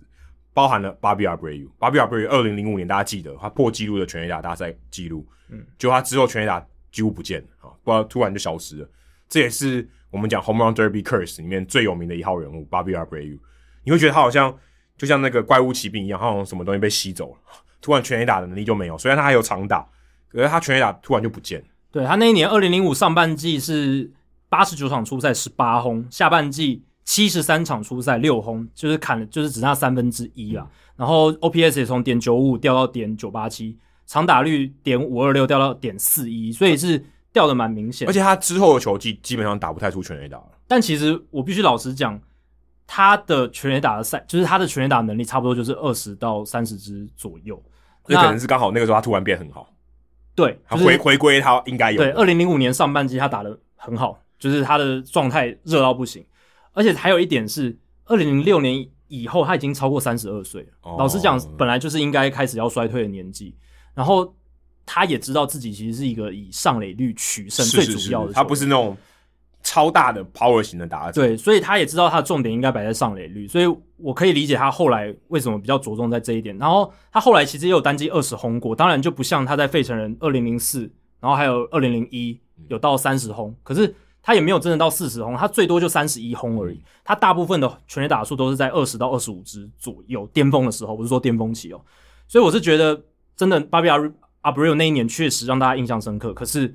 在我看来是蛮正常的一个现象。就是他应该要下滑。对，应该要下滑了。其实这蛮像大家常常讲台南 Josh 的这个明灯，哎对不对啊，对啊，对啊，会被台南 Josh 介绍的人，其实他一定是那一季打得特别好。好，不一定啦，他可能打特别好，也可以打特别烂。但他到一个特别，就是你走到谷底的时候，你只能往上；你走到峰顶的时候，你也只能往下。所以他会有一个必然的趋势，这其实是不是很难理解？其实大部分你如果写文章写久了，做影片做久了，大部分人都会被称为反指标啊。我自己也被称过反指标过啊，然后很多写手也被称过称作反指标。最主要原因就是你在风头上，你在他状况正好的时候才会去写这个球员嘛，嗯或者是你在这个球员烂到不行，这个是球队烂到不行的时候，你才会去特别把它挑出来写嘛。就是例如说他们强到不行的时候对，连连胜好几波，你一写他就断，对废话，超正常的欸你这 大家能连胜到多少对，多或少者程度？连败记录如的时果候今，天你有办法在印第安人二十二连胜的时候，第五胜的时候，你就写说他会他会一直红下去，我算你厉害。我记得台湾大联盟球界在台南 Josh 之前最有名的反指标是谁？就赵大啊。哦赵大常常在节目上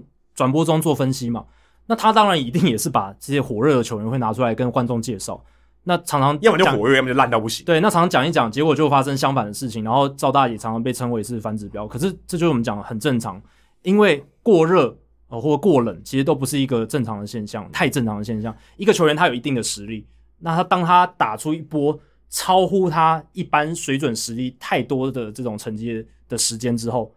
他马上他之后就会渐渐的回归到他应该要有的水准，这是一个假设的，叫 regression to the mean，的就对是回归到这个对平均。均值。但是这个 regression to the mean 要花多久时间，你不知道。还有一个例外是，如果这个球员他是真的变强，或他真的变烂了，那就不会有这个东西。他他就是真的变强，就他的本质上改变了对，他他的均值就是整个提高了，所以他他那个变强是真的，所以他的命的命就是往提，就对是已经提高了。对他均值本身就已经拉高或降低，所以你说回归均值那个概念就会比较模糊了。对，那可这个很难，你很难知道说这很难对这个球员他根本本质上有一些变化了。二十年前的时候，魔球刚开始，这个回归到均值的概念哦，是可以几乎适用在所有人身上，大部分的球员这样子。然后你在观察整个赛季的情况，都可以拿这个理论去套用。可是这几年很多棒球的分析家发现越来越不行，为什么？因为这几年像 MVP 制造机传播的概念，然后还有 Drive Line 这种机构，他们已经改变了很多球员他们的命，他他们的均值，他们呃，应该说他本质上就改变。，对他的球员整个他就是球路不同了嘛，嗯他整个水准就提高了。Justin Turner 他本来只是他可能水准是 replacement level，就是一个工具人，打击很烂的，但他后来打击机制调整之后，他就变超强的一个打击者，所以他的这个本来的本质就提高，所以他的均值也会提高，所以所以他他的 regression 还是对回到比较高的地方。所以你不会说哦，他在二零一八年的时候还会回归到他二零一三年那时候的数据，不会了，因为他已经是不一样的球员了，可是你要怎么知道它本质改变了呢？这就是最困难的地方。。对，这是大部分的人，其实你在写这些东西的时候，你真的都不知道都它不本质，知道，所以最后你哦，有可能有人会知道啊，就他自己，或者是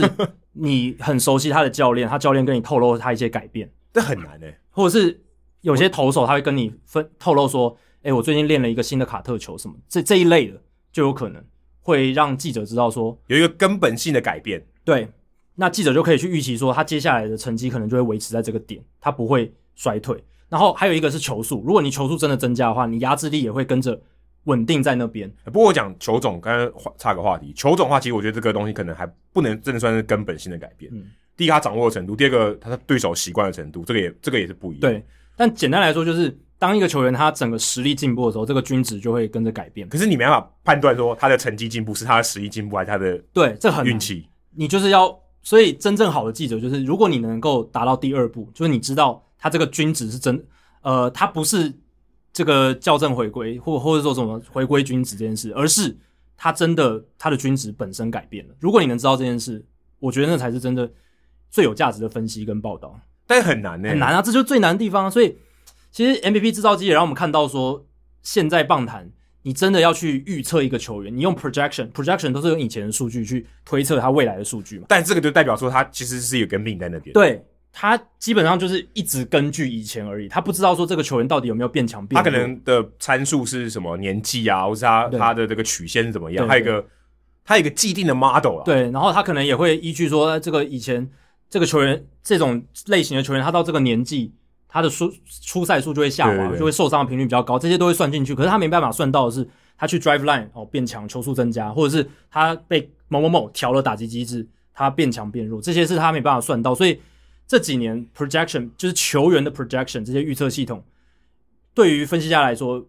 有一些蛮不准的，就会变成这样，哎就是他们不知道的事情正在发生。而且我觉得还有一个更吊诡的是，也许他本质改变了，可他成绩没有反映出来，他可能有一也有可个能延迟。嗯。说，哎、我最近也许我改变了，我本质上有个改变，可是我我还在适应或什么的，那我成绩没有出来，可是我突然后来爆发了，你也不会知道。对啊，对，这个这个是可能有有一个时间有一个落差的。就像当年 Rich Hill 要是这个道奇队没有给他多一点机会的话，你也不知道他变那么强。对，所以这对个真的其实。你如果说要如何制造一个反指标，其实是相当容易的，对啊，对啊，所以大家不要觉得反指标好像好像很厉害哦，你怎么是可以讲总是讲到反的对。然后写分析的时候也要记得，今天这个球员他哦？没有，应该是提醒大家看分析的时候要对记得，看要分析的时候自己要有这个辨读的能力，然后再来就是你自己在写，如果你自己有在写的话，或者你自己想要做一些判读或研究的话，也要去看说这个球员他今天呃数据打得那么火烫哦，你你会说哦他接下来一定会下滑，一定吗？不一定哦，搞不好他真的变强很。难说。而且说真的，很多数据都是被动的，就我们说他的实力反映出来，他是被动的。嗯，你说他真的实力好或不好，这东西其实你真的很难知道。对你你你都是看那个成绩嘛嗯。他打三十支全垒打，你就说哦，他变 power 变强，搞不好他没有，对不对？对，这其实因为他只是一个结果，他并不是他真的实力是怎么样，你永远都不会知道。对，不过至少在全垒打大赛诅咒这件事情上，因为我们看的是一个大样本的嗯数据，很多球员综合下来的结果，所以他这个回归均值是我们可以认定说他真的就是这样，就是应该说他每个个体的差异就不见了啦，嗯对因为你很多嘛。你如果今天单看那个个体，诶、这个人他可能适合，对啊这个人他可能不适合，而且你确实全垒打大赛我们选的这些球员，大部分都是上半季真的就是表现好嘛。然后我们可以合理的推估，这么多球员至少八个嘛，他们下半季整体的数据都下滑，应该是这个回归均值造成的结果。可是如果你是球员，你会不会觉得很害嗯怕？当然，就是嗯哎、诶你说 OK 没有影响，可是有可能我就没有影响吗？我们刚刚讲了，这是因人而异的，对啊所以一定是有有有些球员他特别有顾忌的时候，那他这就是他可以选择哎、的可地方。是对他讲，有可能是一个这个 career change 的一个一个 event 呢、因为他一个有事可件能不一定每个人对自己都那么了解，他可能对是对啊，他可能错判了自己在全垒打大赛可能的打击机制的改变或什么，可能他根本不会改变，可能他根本不会有很大的影响，他自己不知道，可是或他先或者或者说我们否就决会自知道己。说什么样的人适合打全垒打大赛，好像没有办法知道哦，我觉得就是这也有一跟些心可以态有关系。跟心态有关系。 P R 龙索就很明显啊，哦，没有，我是说他适合说他不会被影响，就是他未对来啊，对啊，我的意思就是，如果你的心态，你我不很是说他赢哦，我说他对对不会对因为今这个变而变烂。皮亚龙手的心态就是很轻松啊对，他不会太太去在意说我今天在全垒打大赛的打击机制一定要怎样或什么。我觉得他就是他就是打球，他就是正常的照他自然肌肉的记忆去挥棒，他没有说我我一定要改变我的挥棒机制，我的感觉是没有啦，因为他在全垒打大赛就是还感觉就是他自己，他他打打的方式。那你感觉大谷就不是？我觉得大谷在全垒打大赛就不是他自己，他是日本人要拼命那种感对觉，他就是要硬挥，他就是要改变他自己本来在例行赛的方式，然后为了迎合这个全垒打大赛，然后他当然也想求表现，他也他也想要去享受那个玩乐的感觉，可是就是我要多用一点力啊。对我我肾上腺素加的比较多的那但种我感觉觉得他对他没有像皮亚龙手这么放松，这诶是我的感觉。你这样讲一讲，就是常常球员讲的平常心，但大家都做不到平常心。只有皮亚龙手在全垒打大赛做到了，平常心讲起来是很容易，平常心这个名词就是很容易的意思，就是我保持平常心。可是这件事情超级难，真的很难。尤其在这个比赛，你只有八个人的时候，不是每个人都有的时候，嗯你要维持平常心是非常困难。或许这就是你刚才说的心态吧，对啊对不对？就是你的心态可能影响了你的动作、你的表现。因为你如果把这一件事情怎么讲，你看得很重，或也不是说看得很重，就是你他你他在你的心里变成一个疙瘩的时候，我觉得就会影响你处理这件事，或者你面对这件事、准备这件事的一些做法。就像、哦，你的心态我对啊影响你的行为，对啊，就像跟大家分享一个糗事，就是我在研究所的时候是念口译所嘛，然后我们有参加过一个校内，就是有两岸两两海峡两岸的这个口译大赛，然后有一个校内的选拔赛哦，我们班都有去参加。口译大赛对，口译大赛，对，就是，然后里面有一个环节就是逐步口译嘛，你要中翻英，英翻中这样子，就是在台上。那其实我正常翻译就是，如果我今天在学校内的考试，我也是会紧张，可是我给我自己的压力的情况，那个疙瘩感是不一样。可是我在那个比赛里面的那个疙瘩感就非常的重，因为要面对的是不不同于自己班级，然后外面的人，而且还有评审、校外的评审什么的，所以那个场面是蛮大的，还蛮紧张的。所以你原本是模拟赛，现在是正式比赛正式上赛正正式上场那种感觉。结果我两次哦，就是一次中翻 一次中英翻中，老师会念一段英文或中文，然后我就要翻成另一个语言嘛。结果我两次哦，我都是直接讲原本的语言，老师讲英文我讲英文，老师讲中文我讲中文，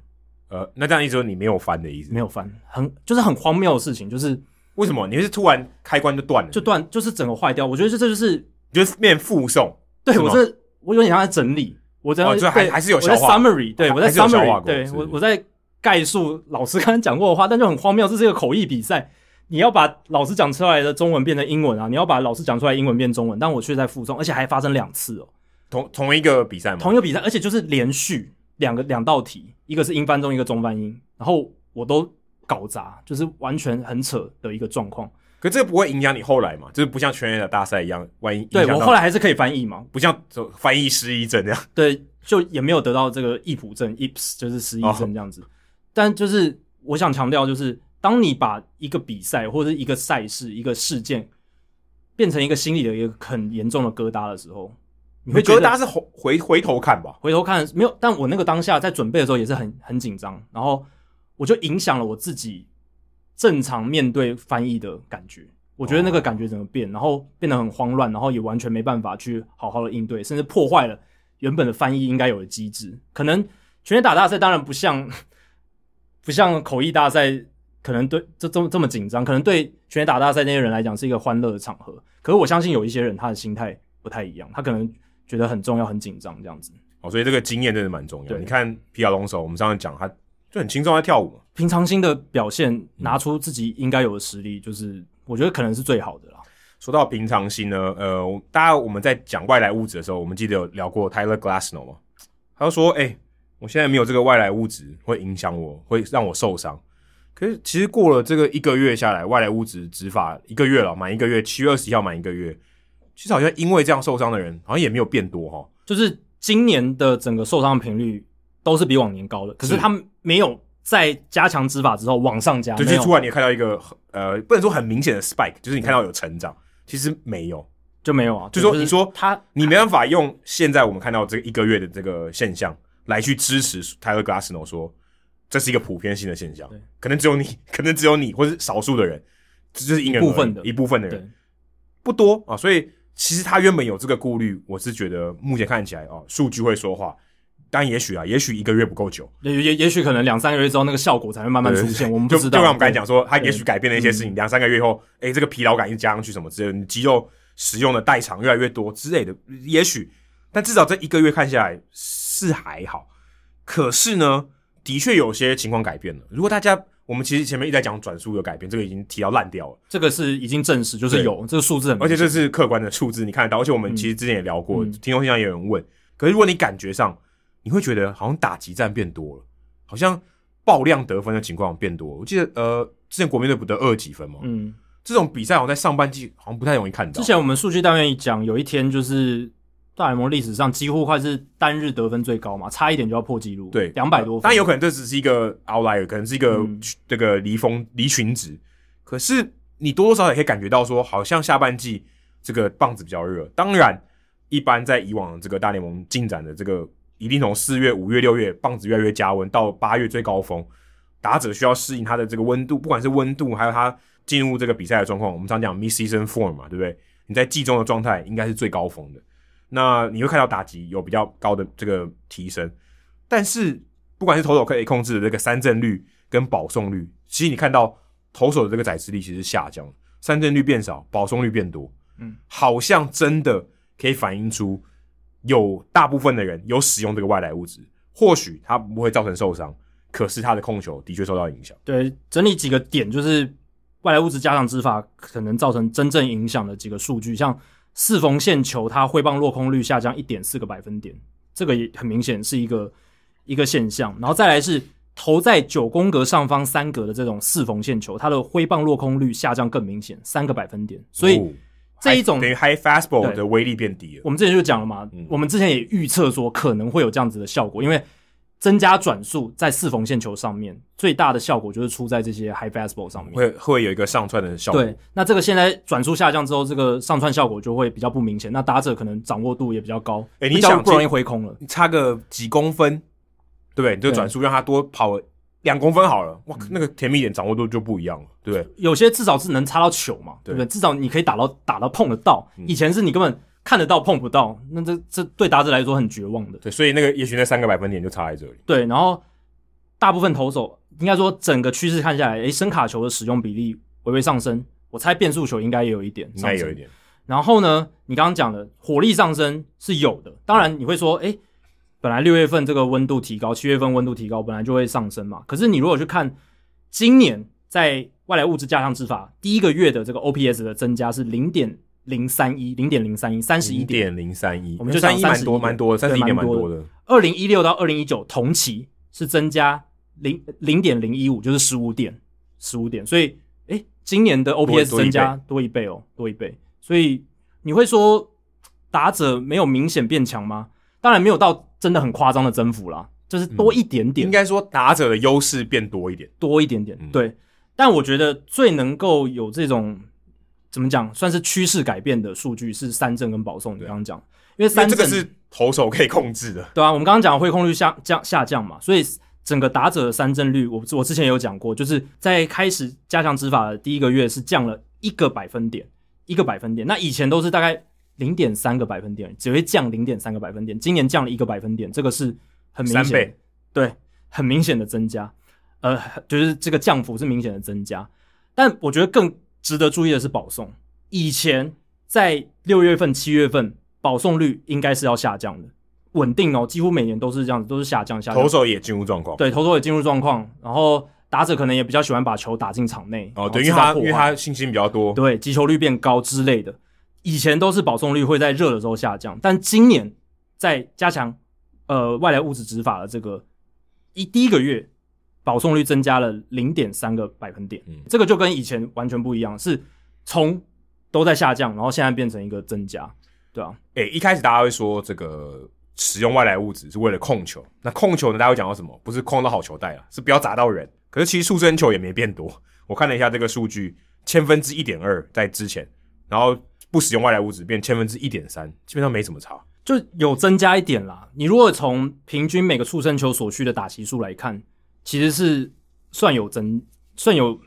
我觉得怎么讲没有诶、就是他说这个呃每多少个每每多少个打席会出现出生出生球嘛，千分之一点三跟千分之一点二，就差距不是很大。对，但是我看的另一篇文章，Ben Limber 写的，他用这个平均要多少个打呃要多少个打席才会出现一个触身球，在今年的话，就是加强外来物质执法的时候是呃减了八点一个打席，减了八点一个打席、嗯那以前都是不太会变动的，平均每一个触身球所需的打席数少了八点一个，代表说哦触身球可是变多了这嘛是因为他出生球本来就很少啊，所以他也许他可能要一千个跟九百九十二个，你懂我意思吗？他可能这个不太本懂来分母就很大，嗯。他出生出生球的几率本来就很低，所以他差百分之八，所以你看起来跟八个打席看起来八很多，对对对可对他对，比例上其实很少。对比例上是没有那么大，可是以前是不会动的，以前触身球的比例不会因为天气变热就是是是增加或减少，是是这个但今今年是有今年是有触可是身我球觉得变这多个的这，可能到没有到像三振保送这么明显，对。然后还有一点是，触身球变多不一定是因为这个外来物质加强是执是法的是关系，就我我觉还得有他其他小的到因素，小到可能有误差了，还对啊，有可能有其他因素嘛，有可能现在投手的球速越投越快，嗯，也有可能是我们之前有讲打者因为越来越靠近也有可能。哎、对，这个这个是一个。然后还有一点是我自己想到的是说，因为外来物质加上执法，有一些投手他觉得他自己就是转速降了嘛，所以他要用什么来弥补？球球速速，啊球所以他速投的又又更用力了。更用力就相对控球会差有可能会失控，所以这是我自己的理论了。我觉得是这样，就是所以导致可能这个触身球反而会多增加一点，也有可能。而且其实说真的哦，你看我们之前有聊到像 Jess Caperlin，就是运动家队这个投手，Lucas Giolito 还有 Gary Cole，他们的转速掉非常多，就掉两百多转的。可他们其实也只有呃刚开始执法那一段期间，好像有点被打爆，就是成绩稍微比较下滑一点。可最近也也回归了，可 p e r i a n 是一直投的都蛮好的，对他其实好像没有差， 他没有影 Giolito 响跟 Gary Cole 有一点点差别。可是你说他们真的好像变了另外一个人吗？也没有，他们也现在也回到他们原本该有的样子。 ，Giolito 跟 Gary Cole 这几场先发都投的蛮好的，以所以对你说这个影响到底有多大？我是觉得，我我个人认为，就像我之前一直讲的，你使用这个东西，你需要适应；你不使用东西，你也需要适应。好，所以我觉得你说他会不会受伤，或是他表现会不会怎么样？如果今天他是一个优秀的投手，就像 Jolito、Gary Cole，他们是有办法去调整。如果今天你因为这个影响你这么大，或许你不是一个优异的投手，就是你没办法调整，你有跟没有，你状况好或不好，天气热或热或冷，或者什么，你跟很多变音，你有办法去调整、去适应，你就是一个好的投手，是一个 pro，就是一个等顶级的投手。对啊所，以我我的看法是这样，从第一个月看下来，可以整理几个重点。啊第一个就是，确实大联盟有做到这个增加投打公平性的目的，可是就是程度上没有那么高，就是嗯有，但有很低。他们降低确实降低了三振率跟挥棒落空率，哦，这个是算有一定程度的达到，也而且也有遏制了这种外来物质军备竞赛的歪风嘛，就是你现在不会听到说哦，我们还要继续再用什么 spider tag 这些东西，不会，已经禁止了。那而且这个是在没有修改任何规则的情况下，它只是加强执法，它没有去移动投手球，没有什么加大垒包这些东西都没有，它就能达到降低三振的效果。我相信这是大联盟乐见的。可是呢，你反过来看，三振减少了，保送增加了，所以三纯数据，也就是所谓的保送三振全垒打 TTO 的这个比例依旧居高不下。我们之前一直讲的问题是什么？就是场内球太少嘛，对，精彩度还是对没有什么改变。还是棒球观赏性和美感的问题哎，我还们也是存做在？做一个 index，就是 TTO 它的反就是精彩程度，嗯它的反面它的反比又是精彩程度对，TTO 越高，精彩程度越低。因为它就代表没有打进场内对嘛。那你如果打进场内的球越多，我们这这是我们比较想看到的棒就球。新增美肌的机会也多嘛，因对为啊至少会被接到嘛，我相信做民调，我觉我希望我我觉得大家应该都还是想要看到球被打进场内。所以应该 TTO 的这个比例应该是他们的指标。对，我觉得是一个蛮大的指标，因为这个可以很直接的看出对，可是问球题有这是没有打本进质球的场。问题，这个已经不是说像我们刚才讲，这是本质上它就是这样子了，它已经它已经没办法撼动了。你说也许外来物质是一个让它可以波动少少幅波动的东西，但它本质已经是这样子了。原本我们以为，也许外来物质的这个加强执法可以稍微更有效的影响这件事对，情，就把本质就把这个 TDO 往下，下，结果没，结结果没有，它看只是看只起有来没有，看起来没有一点点而已，一几乎几乎没有几。乎没有，好像是回到了二零一九年的水准，那那不是一样嗯嘛，对不对？所以这个就是有点可惜的地方，也代表说大联盟接下来还要做其他的事情。如果他们真的想要增加场内球的话，他们可能还要做其他规则的修改，不管是现在小联盟做的实验哦，还是一些新兴的器材之类的，不管怎么样，这个可能是未来他们还要做的事情。然后还有两个启示是，第一个你刚刚已经提到的，就是投手看起来是会适应的，他们不会对啊因为没有外来物质就就摆烂就这死掉了。这是就我一开始我之前在讲执法的时候，我认为他把这个受伤当理由，我就觉得不可能，因为因为这东西就是你不是说加上去，就好像你吃什么金蝉王，我马上就升一级，那不是这种的，你你也是要适应，所以对，就是你一你开变你你使用这个优势，你要适应，你没有这个优势，你也要适应，对你适应的好或不好，决定你是不是一个好的投手。对他们就是觉得说会造成他们不便嘛，因为他们要花时间去适应，会造成一些影响，会改变投球的方式。Gary Richards 一些投手，他们要改变他们的球种，Rich 那 Richards 可能是一个特例， Rich Hill 也要改变他的这个投球的球种，这些是一定会造成一些不便，因为他们要重新去适应。但是，诶，时间一拉长，一个月之后，两个月之后，你看 Gary Cole、Giolito 他们应该也找到了一个在没有外来物质的情况下要怎么投球投的好，回到他可以能前就的对实可力能。就是用他以前的投球方法。对啊之类的，就是在还没有发现 spider tag 这些东西之前的时候，他们怎么投球，或者是诶、现在的投球的科技还是很先进的，对啊现在还是你还是可以用高速摄影机去研究说我要怎么设计这个球路要怎么投的更好，或者是我的这个 pitch selection，我的这个 sequence，我的顺序，我要怎么投可以更优化？他们更可有以压制力。，对。那以前我可能用说就说我只要把我用这个 spider tag，我把我诉求变强就好，我其他不全用部都管，丢一二三一二三一对二三，我不用想，我只要直球曲球直球曲球。但现在可能他们要去研究其他东西，诶这样好啊，对不但对？这样他会得到其他的优势。对他可以去研究其他东西，他的进了一点优化，或者他开始注更注重控球这些东西，或者增加一些深卡球的使用。所以这个简单来讲，就是投手的适应证明了他们是可以适应这件事情如。果不适应很简单啊，不适应发生什么事就是被淘汰而已。对，然后淘汰再只是你没有发现而已，他其实很多淘汰很多人。对，然后再来一点是，就是也许这种作弊的行为，其实它的效益或者它的效果没有想大家想象中这么严重。应该说啦，你如果要维护公平性，公平性给你，如果你今天不公平哦、公平性的影响带给你多少在赢球上的优势，或是在成绩上的改变，这个的确有点被高估。，对，真的呃有有点被 overblown，就是媒体报道，然后球迷在那边、乡民在那边一直簇拥的情况下，好像大家觉得哇，这个一定很夸张，所有投手都在作弊，然后他一定会让他们得到很大的优势，他就是因为这样才变什么赛扬奖等级的投手什么，其实真的没有这样。这有点像说你今天你是一个，以前我们打垒球的时候，我们会拿那个碳，就是核这个碳纤维的核核棒嘛，嗯就是合成的棒，叫、以弱棒救星，然后你拿以后变就变强棒，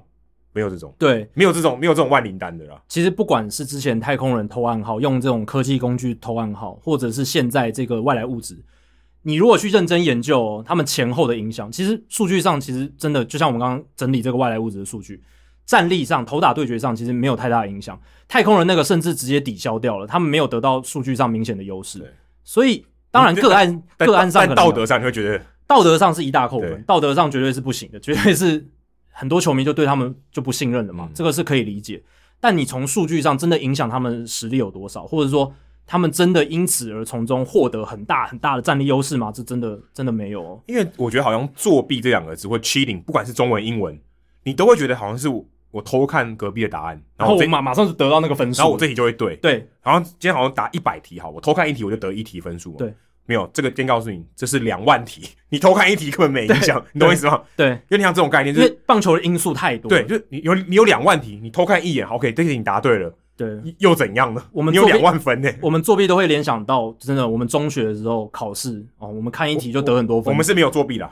对， 我的意思是，如果你看了一题，在中学的考试是真的哇，那个杠杆很大嘛。嗯你你只要看到了，你真的可以，也许从五十八分变六而十。而且还有一个，还有一个点是，那个是有标准答案，哎，对，这这个这个没有标准答案，当这还是然动态的，当然是棒棒球是越强越好嘛，但是中间涉及的因素太多太多了了，这个天气，然后你的球种，你当下的体温，你当下的状况，流汗。然后你的投手，嗯、你的投手还有你的捕手，他状况是什么？沟通上、打击，哇，太多因素涉及在里面，所以你就算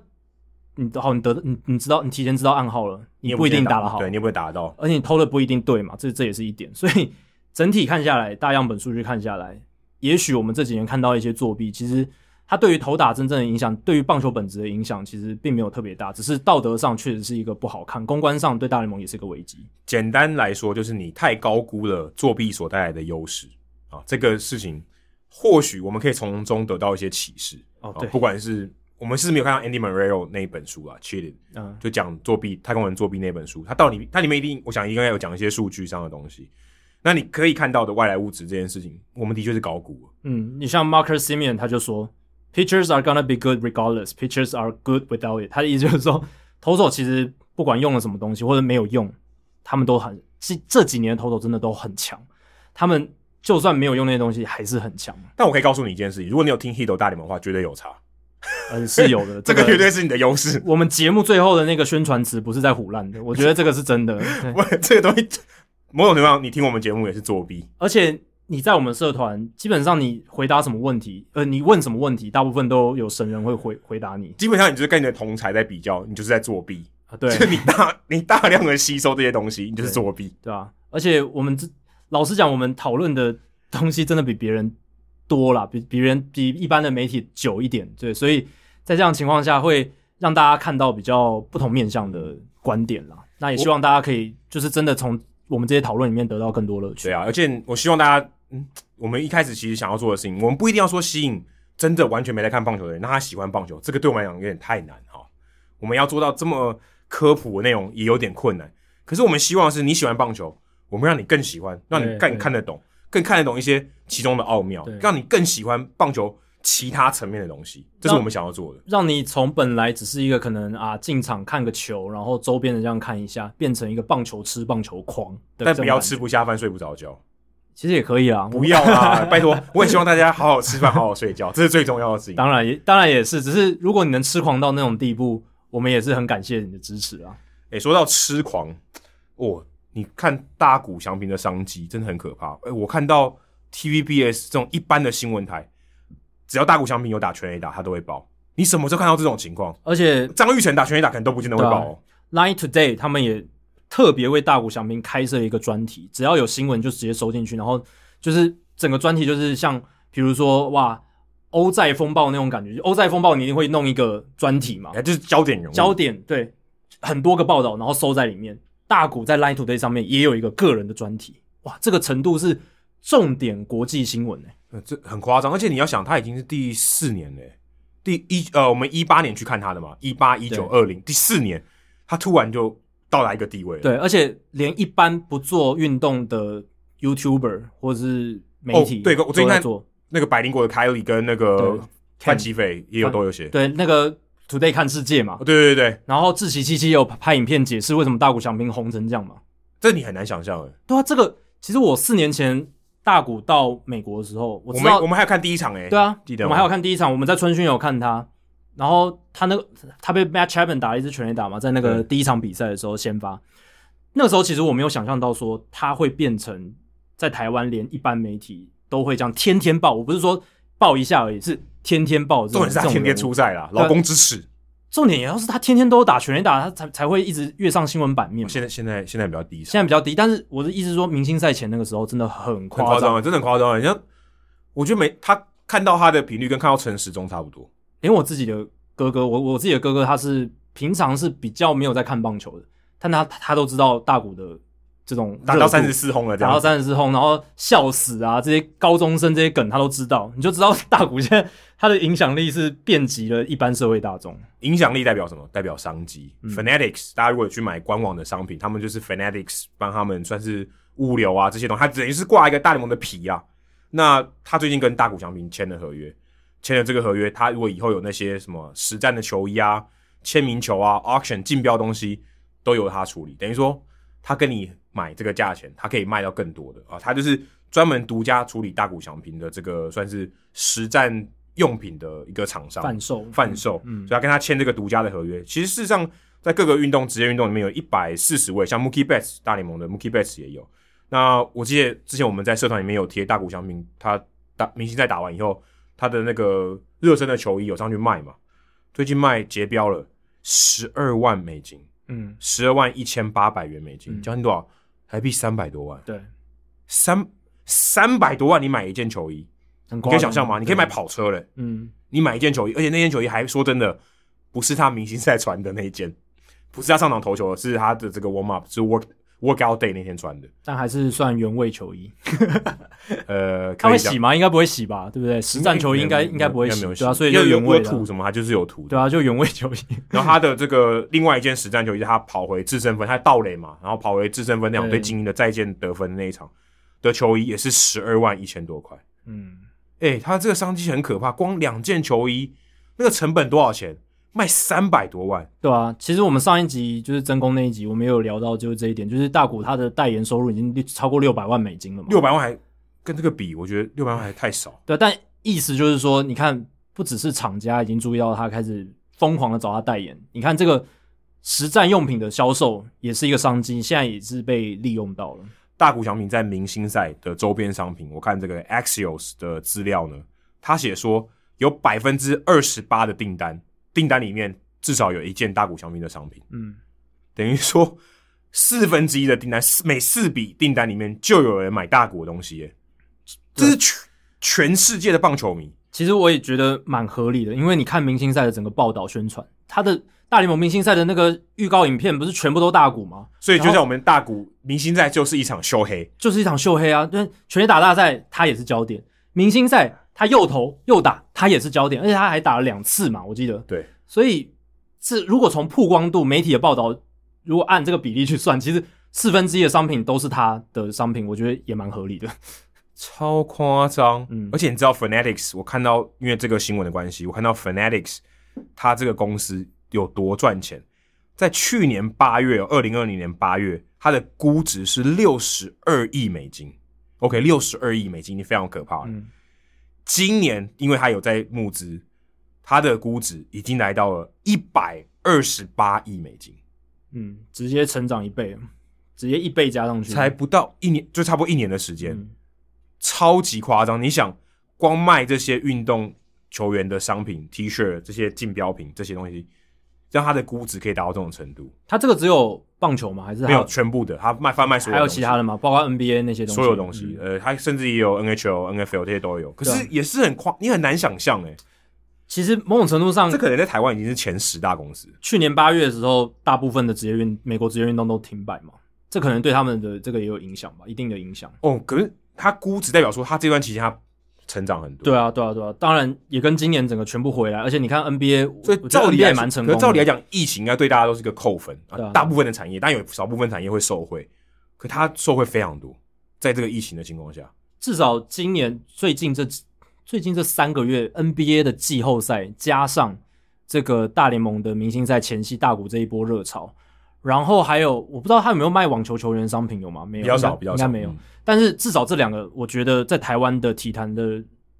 体坛热度就已经很高了，美国那边更是更别如此说。。而且如果是 NBA 的话，可能这个全球性更强。对啊，而且你看 NBA 那个哇，密尔瓦基公路那他们在主场的时候，那外面人哇、哎真的就是万头传动，然后万人空巷，真的是用万人空巷来形容。那个广场其实面积没有很大，但挤了五六万人在那边，嗯，可能好可能只有可这怕嗯个总统的竞选造势晚会可以相应比。应该是哦，只有政治的造势场合可以达到那种热度，所以我是觉得这两三个月，这个美美国这两个职业运动的这个热度是很高的。你哎可以看得出来他们市场有多大，太可怕了。哎，对人家是几百亿美金的商机，对啊，而几且百亿哦。我记得在我们上一集聊那个 Stephen A. Smith 事件，那个时候就是大概那阵子期间，其实大联盟他们的公关部的这个算是呃头头还是主任，他就有出来说，我们接下来就是要以大谷为主角，我们就是要全力的捧他，全力的行销他。那只要大谷愿意配合的，愿意跟我们一起做的，我们就来做。所以我会预期说，接下来大联盟还会继续跟大谷推出很多，不管是形象广告啦，或者是呃宣传的商品啦，这一些会是大联盟接下来会施加很多力道的主力在大谷身上。你看他的队友 My Trout 怎么没有这种待遇呢？其实我是觉得大联盟一定有递出橄榄枝，想要邀请他来做一些行销，但是应该很多都被 Mike Trout 打枪了，就是而且，但我觉得他的这个一方面个性，对啊，一方面他或许不像大谷的话题性这么高。我说话题是他本身的话题对性，对他是对外来的球员，他是二刀流。当然这这都有影但响。但说球员的强度，你说真的大谷比 My Trout 强吗？如果今天就以单以纯的价值来讲，对，可能没有。对，就是你如果看 Mike Trout 他生涯前期的那种稳定性，还有那种高价值，那个大股还要好几年才能追得上，对，而且那个是你知道稳定性是非常难寻的。对，甚至不一定追得今上。天要成为，当然大谷已已经是传奇了，可是你要成为名人堂等级那种人物呢，你是需要长期的稳定。对你一年两年好，这个还离得很远。嗯可是就以商机来看，大谷真的已经可以说是前无古人后无来者而。且重点也是他愿意去承担这一切，愿愿意成为这个大联盟重点的行销宠儿，嗯然后配合度很高。那你说，我像我看现在像 Bryce Harper，他当然第一个他人气也是在下降，没错。可是我觉得他步入家庭之后，他可能也比较不会太，就是比较像以前那么活跃，不哦会他像以前那么活对跃。啊，他想要当一个好爸爸。对，Mike Trout 也步入家庭嘛，他也最近也生小孩，我相信他未来也可能也比等一下较不会这样你。这样讲起来是说，因为大谷没有结婚某种程度上是我个优势，是个优势啊，因为他不用给分大家心太多幻想，因为我是觉得有家庭的球员，他们会把大部分的业外时间都留给家人，他们就不叫哦不会去接太多代言或者是那些东西。因为尤其是像 Mike Trout 或者是 Bryce Harper 这种，他钱已经赚到已经不知道摆到哪里去嘛，已经爆开了，他根本不可太是大谷更不需要钱啊。大谷感觉真的清心寡欲，他他好像 对他的全垒打大赛的参赛奖金不是也捐给他的这个工作人员吗？对他感觉15万根本不在乎钱啊。对。但你以经济的角度来讲，他蛮需要钱的，对不对？你如果以客观的角度来讲，就是他、他没赚什么钱，他现在在啊，大哦对联盟、他他个人是没赚到什么对他钱，他个人还没赚到什么钱，那我的意思是说，像 Mike Trout 跟 Harper，其实他们不太需要这些多额外的钱，而且他们也有家庭。那大谷单身，那他现在也没有他太有多翻译啊，哦水源哦，对啊，他们如果感情继续好下去，他可能接的代言就会变少，哦这个这个这个 开个玩笑，对。这个推论，但他现在的这个状况真的是天时地利人和全部集合在一起，所以你看大联盟要跟他配合，然后他也很愿意，然后他打的又好，然后整个这样子加重起来，哇，效应会这么大，真的是还不是令说人印象错深刻也，真的不是什么我们影响力说它影响力多大，你看那个商机数字铁真正在这里，就就印证了嘛，哎、你今天有影响力没有商机，人家也觉得你这有什么，对不对？对啊，他帮你真正赚到钱，真的是能赚到钱。他的球员卡上涨七倍多平均，我们二零八年那时候应该在美国多买几张卡，但我们有看他现场 OK 了啦，你啊对有啊跟他那个无价的你，有跟他呼吸到同样空气那，是无法取代。我记得我们有在天使主场看到他打全垒打，不是吗？有啊，有啊，对啊，所以你看他先那发那哎投我们球跟 Hans 一起看的，对 Hans 一起看。我好像对 Corey Kluber 哎、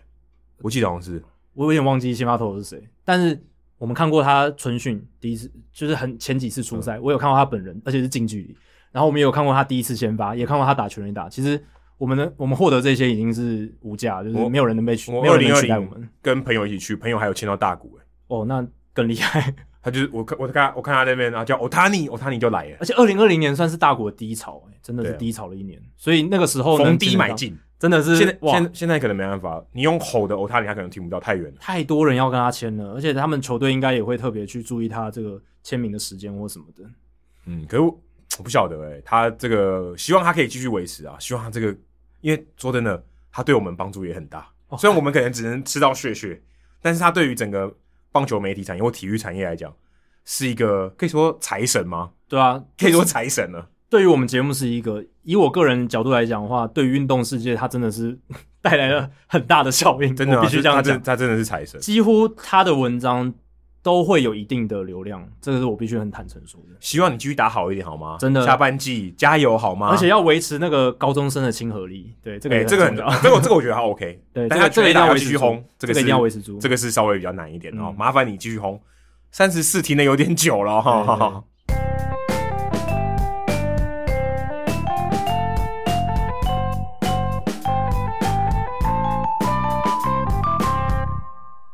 好，接下来公布冷知识的解答。刚刚你回答谁？我是知道 Ryan Helsley 啊，红但是雀队的你那时候有说就是不是答案嘛？对，不是，是精英队的 Brandon Bailey，哦，这我没听过诶，是吧？这厉够害冷门了了吧够这冷门。他现在这够冷门他现在动那个手术，在在 OK 长病名单他是投手吗？投手，投手所以他去年七月二十六号，等于去年开机的名单里面他就有上过大联盟，哦，但今年他没有上。他去年是在太空人队，，对，啊然后今年但我在精英队，今年还没出赛，对对吧，所以完全没有任何印象。而且大家可能不知道，我看到这个名单里面哦，他从自古到今哦，从一八九七年到现在 s a k a l a s 是第一个，到现在有五十二位。虽然我不知道他这个是怎么算，就我不知道他的这个，你只要混一点就算，还是你要、嗯呃纯种的才算。可几个大家比较知道，像这个 Jacoby Ellsbury，他是 Navajo 族。对对对，我看到这个名单之后，我才知道 Java Chamberlain 也是、欸。哦，这个我也不知道， 那他怎么会在印第安人的主场被虫子攻击？可能他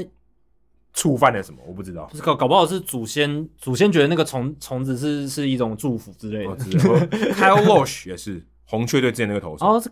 外表上好像看得可出是来，我不知道哎、这我也哦不知道看了名单以后才知道。其实我真的没有太注意说大联盟史上这种印印第安人族裔的球员。 对啊，Ellsbury 之前大家都没有应该都注意知道啊， ，Ellsbury 是蛮有名的一个，但其他你要我再举更多，我真的举不出来。所以其实应该要表扬这些人哦。应该啊，我借说着如这果个你今天都机会已经讲到印第安人队，你不是更应该要表扬这些人吗？但我觉得他们现在的话，应该是想要把这个种族的标签全部拿掉，就尽量不再碰哦这些东西。我自己的感觉啦，我自己因为他们可是现在你知道这个，争议已经太多了。现在这个标签之所以存在，是因为有人很用力要撕掉它，或者你就是没有，你如果没有去辨别那个标签，它标签有没有存在，意义也不大这。有点作用力与反作用力的那种感觉。你如果都不提，就大家可能觉得没有什么。可是这问题就在于说，是因为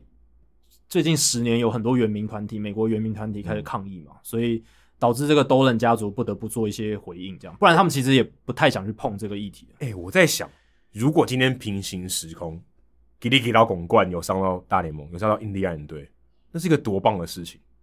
哎、他是用台湾的原住民的这个名字嗯上到大联盟，然后在一个印第安人队，而且诶、南岛语族跟印第安人也没有关系啊，应该没有应。该没有，太远了哈。但是，哦嗯但是也你不觉得很一酷个吗对啊，也也也是一个蛮有趣的巧合，对啊。如果他能够上到大联盟的话，对啊，就是你不觉得这个是很棒的一，就是一个佳话？转播单位在介绍他的时候就可以说，诶、你看我们这支球队叫 Indians 嘛，就是我们是代表算是代表 Native 美国原住民，对美国原住民。那我们现在球队上这个球员他是代表台湾的原住民，哦而且他也是用原住民的名字，对虽然张学族是语原住民，对但他不是用他族语的名字，对所以这个我觉得蛮特别的，而且很蛮很可惜没有发生哦，对，有点可惜。有点可惜。接下来进行本周的人物来讲单元，Adam 这个礼拜要介绍谁呢你？刚不已经爆雷了吗？我刚刚已经爆雷对对，了你哦，刚不是讲 Tom Hanks 吗？哦，就是 Tom 对 Hanks，就是 Tom Hanks，就要讲 Tom Hanks 啊。哇，这么有名的人物也要介绍这样，对 Tom Hanks，当然我不会讲他这些什么两届奥斯卡影帝啊，什么得奖的对，这丰个功伟业。这个不需要大家不需要我们介绍啊，我，我们不是什么电影的节目对啊、但是 Tom Hanks 其实跟棒球很有关系啊。你刚刚不是讲到说他是这个帮印第安人这个这个算什么宣传的对对影对片对对对，配音哦，美国无念者不好像不不好意思，不是美国无念者，反正是配音的。就一定是有一点渊源才会找他来配音啦。但他其实他之前就是在他之前就是在克利夫兰拿到他第一份演艺的工作，对他生涯是在印第安人这个呃这个克利夫兰这个地方发迹的，所以他对这个克利夫兰是很有渊源的，而且他的这个影影片的背景音乐是 Black Keys，就是我们之前讲的 Akron 的这个地方，Akron 就是 LeBron James 就上长大的地方嘛没，错就其实就是在呃克利夫兰大概四十分钟车程的地方，是一个轮胎城啊，Goodyear 的那个轮胎城就在那边，所以它是一个算是重工业的城市也，是印第安人二 A 的球场的对对地方。对，Rubber Ducks 对 Rubber 就是那个橡胶嘛，它的对那对个哦，他那个代表工业这对对对，样子，它的这个鸭子还有一个这个轮胎的图案，所以就在那里。然后他的这个鼓手 Patrick Carney 就是之前代班我们那个 John 鼓手 Adams 这个鼓手，所以也是用这个背景音乐，所以他的这个配音的人啊，Tom Hanks 跟克利夫兰有关系，然后他的配乐也是当地的这个乐团所做的，所以他其实是很有用心的，都有巧思，嗯都有巧思。这个这个其实我觉得很厉害，真的很细，就是文化底蕴够深的时候，一支宣传影片它的各个细节都有都都有都有照顾到，而且你可能没有发现，但你发现的时候觉得对哇，这个很温馨或很温暖，很好玩，嗯很有趣，会想挖的更深这样。我记得我们之前有聊过一个冷知识，说奥克兰运动家的球迷，那个时候我记得有把 Tom Hanks 放进去，哦，我记得有这个这个我有印象，因为他出生在 Oakland 旁边的 Conrad 镇对他其实是 c o n r a d 镇，对他其实是奥克兰长大的人哦嘛，对，所以他支持运动家合情合理，嗯，很合理嘛。你你像我，可是我没有支持新竹工程师 啊，但但就是很合情合理嘛，在那个地方长大，你经常看那个地方球赛。可是因为他在这个克利夫兰工作过一段时间，所以他也被收编成印第安人队的球迷。两队的球迷哦哎、还不止，我觉得这是一个花心大萝卜。 ，OK 我看一下，他也支持道奇队，因为他在好莱坞工作嘛。啊，OK 对 OK，然后他又说他喜欢国联的比赛，小熊、大都会、道奇他都会看。哎、不行，这样太多了，我觉得 太多了，太多队的球迷了，太花心了啦不。过小熊、大都会、道奇还是有好一点，因为他至少每个区支持一个。 哦，不是同区，然后两两个球队都支持，但那我是觉得你支持的球队有点多，五个球队有点多， 对啊，但至少他有点他太太不蛮有乐中心了吧蛮有乐趣的、哦。对啦，看球还是好玩为主啦。对，只要反正他也没有说一定要怎么样嘛。嗯可是他之前在这个 Saturday Night Live 的那个二零一六年的时候，小熊跟印第安人打的时候，他公开支持印第安人欸。他这样公开表态，那他还说他支持小熊，这样对 吗？我也不知道，我觉得这个演员嘛，哦，对不对？太多面相可以太戏子无情，对太多角色 了。我不知道啊。他是在一九七七年的时候，是在这个五大湖区的莎士比亚嘉年华会，他担任实习生。也因为在那边，他得到这个美国演员工会证。我也是看了这个以后，还是才知道说，这个比方是你真正成为演员的身份，一个有点像认可，就你拿到好像记者证。虽然记者证的意思不太一样，记者证是可能你采访的这个团体或是单位他发给你的，他们有点像是一个工作证，就是代表嗯工会证对，工有点像工会证对这种这种情况。身份认定的感觉他，那边做了三年，所以当然哦，克利夫兰对他来讲是很有情感，他支持印第安人队合情合理，当然他支持运动家也很合理。去年大家如果有印象的话，他有一个这个影片哦，他录音在这个奥克兰的球场，就是 Coliseum 配音，诶、不是很配音哦，就录起来他的声音，然后卖这个花生，旁白啦，对，算旁白，旁白就就是是他你现场就听到 peanuts peanuts soda 这种的，就是他的声音，就是配他的声音音，对，也可以说配音啊，也可以说配音，他就是嗯放他的声音，就是罐头音效是 Tom Hanks 配的。我靠呀，也太大咖了吧？为什么会找他？哎、也不是这个胡乱说找，哎，我们喜欢 Tom Hanks，找、嗯我想看《阿甘正传》，我找 Tom Hanks。他以前在这个球场卖过花生，哇，所以这个是他过往的职业这。是 humble beginning，非常谦卑、非常非常低下的一个出身嗯。他跟 MC Hammer 有共同的这真个的回忆真，的真的他在这边卖过花生跟汽水，而且他我看他报道里面有写到说，他之前在当这个算小贩的时候呢，还会被这个比较资深的、哦、这种职业的这个小贩还会欺负，还说他只能还被在球场里面还被抢过，嗯，呃，奥克兰质量很差，还被抢过，还说被抢过两次，所以他的确哦跟棒球很有渊源。他在访问的时候也有提到说，他常常去球场写作找灵感，会带打字机去，因为你知道他是哦这也太导演文艺了嘛、吧编剧嘛，对还有这嗯个对底蕴嘛还，要有创作的灵感哦。所以他会去球场然后寻求灵感，跟村上春树蛮像的。哦嗯，大家如果知道村上春树的故事，他就是在看养乐多比赛的时候，看到比赛，突然觉得我也可以当小说家。嗯，就是在球场里面，他有这个念头。而且美国很多知名的棒球作家，早期的啦，他们都会在球场写作，像 Roger 嗯 Angel，他就也是常常在球场就直接开始写了。而且他是在打字机去，因为 Tom Hanks 说他很喜欢打字机，嗯，所以他就带不是带电脑，是打字机去球场。超级复古，当然他也很老，他六十五岁了，但是就很复古，对啊，很好像回到五六十年前的感觉。非常非常 old school。而且他也参与很多历史时刻，像 P Rose 打破这个 Tie Cup 安打纪录的时候，他也在现场。哇， Tom Seaver 三百胜的时候，他也在现场，他都记得哎、嗯，所以他真的是一个棒球迷，真铁杆的棒球迷，还不是普通的棒球迷。而且他跟我有点类似哦。他二零零六年的时候，五十岁生日，当然我还没有五十岁啦。他也去跑球场，他跟 Ron Howard 就是朗霍华，嗯还有他的一个他的朋友 Dennis Miller 喜剧演员，因为他要庆祝他的生日，去到处去看球，去球场看球。嗯，一个五十几五十岁的大叔，大叔，呃，然后去球场看球庆祝。三十座吗？全部都没有跑啊，他去看一些，哦他去哪看一些他。哪来那么多时间？我想，可是你如果都已经到那种康张，你可以休息一下嘛，休个两个月假不为过哦吧、而且我想他应该都可以拿到公关票。对啊，而且他应该如果他想要轻松一点，他也可以坐飞机这样子，不用像你那、当年那么累，对不对？坐飞机我觉得也也蛮累的，是，哦坐但飞机搞到更累。对，但他可以拉长那个 时间他。可以住五星级的，，对，我只能睡车上。那他在二零零九年的时候，他有去日本 Tokyo 洞开球、欸，为哦独卖巨人开球，因为那时候他去宣传他的电影《天使与魔鬼》，哦所以他有去开球。可是我查了一下，他好像没有在美国大联盟的球场开过球、哇，这也太奇怪了吧？欸。哎、印第安人 Guardians 二零二一年开幕战开应该幕早战就对开球，哎、我们要先澄清一下，就是这个 Guardian 是到今年球季结束之后才会更名，不是说现在就已经哦变我 Guardian、们刚忘了提到这个对，刚刚就提到，所以大家要注意，就是这个球季结束之后，它才正式变成了 Guardian。所以你现在在报章媒体杂志上面，他们的官方名称还是 Indians。嗯所以哎、欸搞不好二零二二年的第一场开幕战，大胆预言 Tom Hanks 来丢这个开幕战我觉得第一球。超适合，合情合理啊！你都已经请他来做这个 voice over，就是宣传影片的旁白了，过过音旁白音了，对啊，开球非常合理啊。而且刚才说到他是铁杆球迷，去年大家记不记得 COVID 1 9最大的震撼弹第一枚就是他染疫，对，好莱坞巨星里面他算是第一个，所以说应该说他是震惊了西方世界是的这个第一个，嗯也不能第一个感染者，但是第一发让大家觉得哇，这就发生在我们周遭。就是一个我你我都认识的一个大人物，然后得病了这样子。他如果大家有印象的话，他记得他跟他的太太都有染都有染疫嘛，然后他在这个 Instagram 的这个贴文上面，他就说啊，我们染疫啦，我们希望大家要坚强，我们会再继续的这个持续的做治疗。最后他提到一句说，Remember, despite all the current events, there's no crying in baseball. Hanks，对，他这就是是他用这个红粉联盟的这个名言。他经典台词啦。对，你想，今天他要鼓励大家，他用棒球的电影的台词来鼓励大家。这个人他的底蕴，他的血里面可能真的流着棒球的血是，啊，他第一个想到的就是这个棒球运动搞，不好真空都不会这样。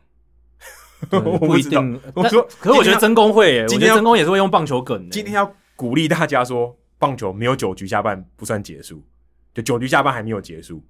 之类的啊棒球两好球之后才开始，之类的两啊两出局之后才开始。他会用这种话来鼓励大家。我觉得会耶，我觉得真宫是我想到会用这样子来做一个收尾搞的不。好除了真空以外没有其他人。但我 Tom Hanks 我是真的蛮讶异那个时候，对啊，毕竟他也不是球迷，他不不是棒球工作者。而且我那时候只是以为说哦，他有演红粉联盟，然后可能刚好想到，结果现在才知道说，诶、他是这么铁杆的棒球迷。哎、你要在一个这么重要的这个贴文下面用棒球梗，我非常敬佩他。嗯，他在访问的时候有提到说，他在这家家里面，因为没有球赛可以看嘛，那时候大联盟有停赛嘛，没有球赛可以看，他看什么？他看 Ken Burns 的 baseball 纪录片，我这个真对我我真的觉得他有病。但这个纪录片我是真的觉得值得一看再看。对，但他就是喜欢那种经典，你知道吗？对对对对，这个我觉得在台湾会做这种事情的人，可能我想到只有郑英大侠。没有了，所以正义大侠，你跟 Tom Hanks 同等级。对，在对于棒球这种历史的爱好上，可能你你在从你本在家没事，你会看 Ken Burns 的棒球纪录片，我必须说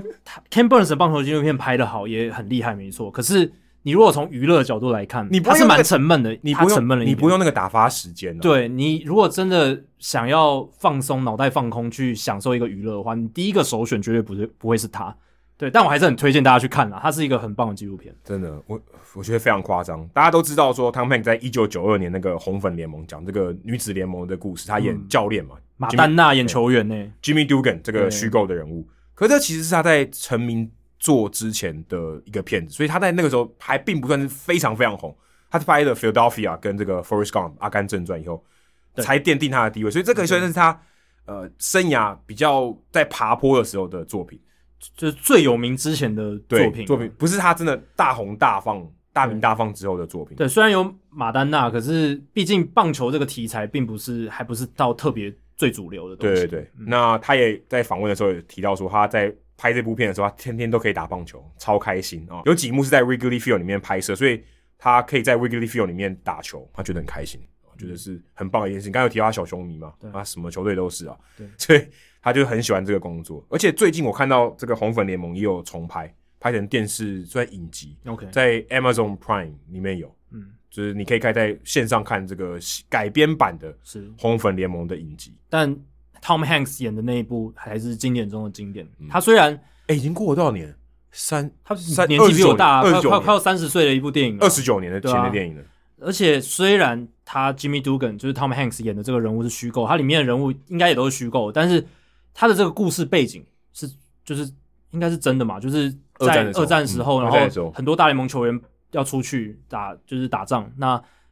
国内的这个娱乐选项变少，然后棒棒球产业也比较萧条，那女女生就有机会来从事一些这样子的打球运动，对吧、所以你有看过《红粉联盟》的话，可以去看看嗯啊、还不错的电影。但我觉得 Ken Burns 的相对比较沉闷了，你看《红粉联盟》比较好。就看你想要获取知识还是想要被娱乐，我觉得哦 OK，想要被娱乐就是看红粉联盟。那然后我推荐你看《阿甘正传》，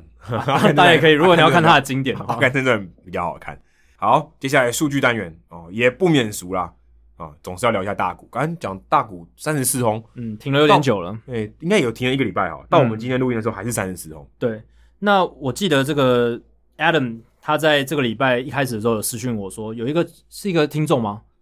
他有问你说大谷第三十四轰哦，这个进了雷一点，对因为你上次讲阿图伟那个进垒点很低，所以导致大 Artuve 家大家对于这个进垒点很低有一种执迷。对，最早我记得是对 Altuve，然后还有那个那个 Daniel Camanera，、呃对对对那个打出全垒打的后援投手，教士队的那一个很惊奇的，他打的也很低嘛，他那时候是离地一点一九英尺嘛，但是大谷第三十四轰那一轰其实也很低哦，有在看转播的人应该都有注意到，而且其实也有被放大拿出来讲，就说可哦，大谷这球打的很低，，对，呃，画面上看起来很低，可是我靠过来看他那个就是 K 中那个图，相对位置，就觉得也没有很低，就好球在下面一点点的。其实我第一眼看到的时候，我就觉得这一轰大概跟那个 Camanera 差不多，哦就是在虚拟 K 中下面大概隔一颗球的位置。嗯这个其实已经蛮低了，它是整整一颗球，而且相隔一颗球。大股又高，哦所以对你看起来这个视觉效果感觉他更弯腰在打。对它这个进垒点，它这个对他来讲难度更高，相比于 Altuve。那我也去查了，这一轰呢，到今天为止，这一轰它这一通的离地距离是一点二一英尺，大概是三十六点九公分，是本季到今天为止进垒点并列第十，哎，第十低的全垒打，对，第十低的全垒打，一点二一英尺这样，三十六点九公我分。哦第十低，对，也很低耶、前面有九支全垒打都比他都都比他更低，就是他那个球的进垒点了。那卡马内拉那一支是一点一九嘛，所以他是第八名，卡马内拉是第八名。那前面最低的就是 Jose Altuve 的，在六月十号对红袜那一场，我记得我们上次讲卡马内拉那支也有讲，对对对有零点八五英尺，对那一支大家可以去看那那那一支全垒打，真的是太太厉害了，可他好球在就比较低啊。而且他本身也矮，对啊，就是他他比较矮，所以他对他讲低的球也没有那么远。对啦，可是通常是真的要手眼协调够好人，才能够把那种进了一点球要扎实的打中球心，打的那么远。那再来，我也想聊，继续聊一下大谷，就是跟全垒打有关，还有他的明星赛后的表现。刚才我们在聊全垒打大赛的时候没有提到的，我刚刚其实没有讲到的是，就是我觉得大谷他在全垒打大赛之后，也就是明星周之后，到七月二十二号这一段期间，其实他表现不好，或者说有点小低潮。一个重要原因是，我觉得他有可能有点累了，因为其实他上半季真的是出赛非常频繁，他应该要累吧？应该要累。而且他如果他如果真的都不累，他应该是法拉第机器杰人，，他可能是魔鬼终结者，哦不可能啊是法拉第杰哦，不累不累不，累不累不累，也也有可能，哎、他也是弟弟弟弟弟弟，哦对啊弟大谷 他也是弟弟弟， 还蛮有趣的。那真真的是应该要累他不可了能。他不可能不累吧哎、？大家要记得，他在明星周不是只参加全垒打大赛跟明星赛而已，他还有接受超多媒体的访问，上而且 MLB 而且 Network，说真的，我觉得他访问应该是最累的，对他可能比投球还累。他要花两倍的时间嘛，因为他有这个需要口译的时间，哦，没有没有，我说他的紧张程度，可能他脑细胞对啊死的更多。这也是一个，啊而且他要待在台上的时间也要比人家久，因为他要他不能自己，就是他、哦对对对他要用口译，对啊，所以在这样的情况下，他其实耗费的体力哦，真的蛮大的，就是所有媒体都想要访问他，所有媒体都想要争取他的时间，然后他又要打全垒打大赛，然后又要打明星赛。没有，你是自找的。对，当然我们是很乐见啦，确实也很感谢大谷这么的卖命，为棒球界这么的卖命。虽然明星赛之后有一整天的休息时间，可是我觉得这对他的疲劳度可能没办法完全的直接消除。所以他从七月十六号到七月二十二号，刚刚 Adam 其实已经有提到了，打击率一成六七，上垒率两成五九，OPS 点五九三，然后只打出一发全垒打，重点是二十七个打席被三振了十四次，我哦超过五成，超过五成了，你一半都被三，你一半的打席都被三振，这个是就算以大股高三振率来讲，这也不寻常。他三振率再高，五五成有点太夸张，有点太夸张了美国郑凯文对啊，一般来讲他大概就二十几趴，接近三十趴嗯嘛，这个是他差不多平均值。但是到五十趴这就不太正常，所以我觉得这也是一个原因，就是为什么天使让他在美国时间七月二十三号的时候完整的休息一天。哎、也就是昨天，我们录音的前一天，对，昨天他没有上场投球，也没有上场代打，也没有代跑代守，就是你可以看得出来，Joe Madden 就是要让他那一天完完全全的休息。然后结果隔一天，就是我们录音这一天，他就单场两支二垒安打了。对，所以我觉得这一天休息是非常重要的。本来就应该休息好吗？大谷对休息是为了走更长远的路，而且在七月二十三号之前，是他自六月一号之后首次在球队当天有比赛的时候完全休息。他之前都是要么只有在移动日才有休息，不然就是呃几乎没有休息，就是至少有一边有出赛这他样应子。该全队这个最累的吧？应该最累绝的，对是最累的。他因为打者也都没有每天都上场啊、 他不只是全队最累，他是全大联盟最累。等下会提到，他今年到目前为止只完全缺席六场比赛，他其他基本上他几乎全勤啊，他只缺席六场比赛，这很厉害。然后，所以今天打了两支二连打，我觉得是一个蛮好的迹象，也代表说休息对他应该是有一点帮助的。一定有、哎，休息对他没有帮助，他可能有永久性的损害。 对，这样这样也不太好，所以我们希望就是之后也许大股呃大那个 Joe Madden 在下半季的时候可以多安排一些他休息的场次这样子。然后还有一点就是我要提的，大谷真的是全联盟最累的球员。怎么说呢？这是有数据可以佐证的。大谷他在今年的面对的打席数，加上他呃自己担任呃，应该说他担任打者的打席数，加上他担任投手面对的打者数，这两个数字加起来是全大联盟最多的。哦，因为投手还会面对很多打席啊，对他自己担任投手的时候，他要面对打者嘛；他自己担任打者的时候，他也要面对投手。所以大谷今年担任打者的时候有三百七十四个打席，面对打者的时候，他有三百零五个哦，这个这个打席就是他当投手的时候，所以加起来是六百七十九。那这个数字是全大联盟最多，第二名是 Zach Wheeler，他是国联的投手嘛，所以他也要上场打击，所以他累积了一些打席数。然后加上他面对的打者数是五百二十六，他自己的打席数是四十五，所以加起来是五百七十一，这是第二多，差了差了一百百分之二十，哎对啊，所以你就知道大谷他，如果你用这个来看的话，他比人家累百，比所有人都累至少百分之二十。而且这个其实这样讲起来有点感觉更累，因为他呃，如果今天以一个球员的这个责任，他要么就是上场守备嘛，守备的话可能大部分时间是站着，嗯，或者休息。那他没有，他所有的工作都是高度专心，因为他要打击跟投球都是高度专心。对，反而完全在场上的时候是没有什么休息的时候。，对，而且我我们甚至还没有把他手背的局数算进去，我们这边只讲哦对打席跟面对的打者嘛，对嗯他还有上场手背、欸，他还有上场手腕还欸，还没有算牛棚热身什么的，那对啊个那更累了。所以我们今天只算投打这两端哦，他就已经是全大联盟最累的，比 Zach Wheeler，Zach Wheeler 今年几乎就是全，他是只要他要先发，他都是先发，而且他投非常长，嗯，他是今年几乎仅次于 Degrom 的一个投手，但是连他都还差大谷一百多个打者数或打席数这样子。然后再来看一个是他面对到的投球或他所投的球，这个也是一个指标嘛。其实跟打席跟面对打者的概念很像。那大谷今年他投了一千一百五十五球。然后他在身为打者的时候，他看到了一千五百三十一球，加起来是两千六百八十六球，这么多对啊，他也他也打了三百七十四个打席、耶。哦，所以一个打席差不多四颗四球，到五球，因为他算蛮会选球的，他今年是的，算差不多。哇，他那蛮有很耐多心球哎，对他很打多席球数很多哎， 很多球啊，加起来是两千六百八十六。Zach Wheeler 也是第二名，一百七十四球是他担任打者的时候看到的，然后他自己丢了两千零一十六球，比大谷多了将近一千颗球，可是加起来的话，两千一百九十颗球还是距离大谷的总和两千六百八十六差了五百多球。嗯这也差不多，也是多了百分之二十五。对，其实跟这个，因为这个概念是一样的嗯嘛，打席数越多，你面对打者越多，你当然遇到的球也会越对多。所以大谷在这样的情况下，他真的是比人家累了大概百分之二十以上左右，你薪水也没有比人家多拿百分之哦，二十，是比人家少哦。Zach Wheeler 一年年薪大概一千，有没有破两千应万啊、该有超过吧？对啊，我我记得他自新由球员签新签约的合的对啊对啊，那个合约超大张，然后大谷今年的薪水五百五十万嘛，哎、哎没有，今年三百万，明年嗯三才三五百百五万，十，对啊，今年三百万，明他可年能五百他五可能十只有万， Wheeler 的八分之一而已，八分九分之一八分之一而已。哦，真的是套一句有台节目《大叔野球五四三》常说的，这真的是劳工之耻啊！啊，对，这是 P D 上面常讲对。，CPT 上面也常讲的劳工之耻。哎，真的不要拿那么多钱做那么拿那么对啊少钱做那么多事，好不好？多休息几天呐、这个真的有点太不合而理且了。说真的啦，天使队你没上场还是会输啦。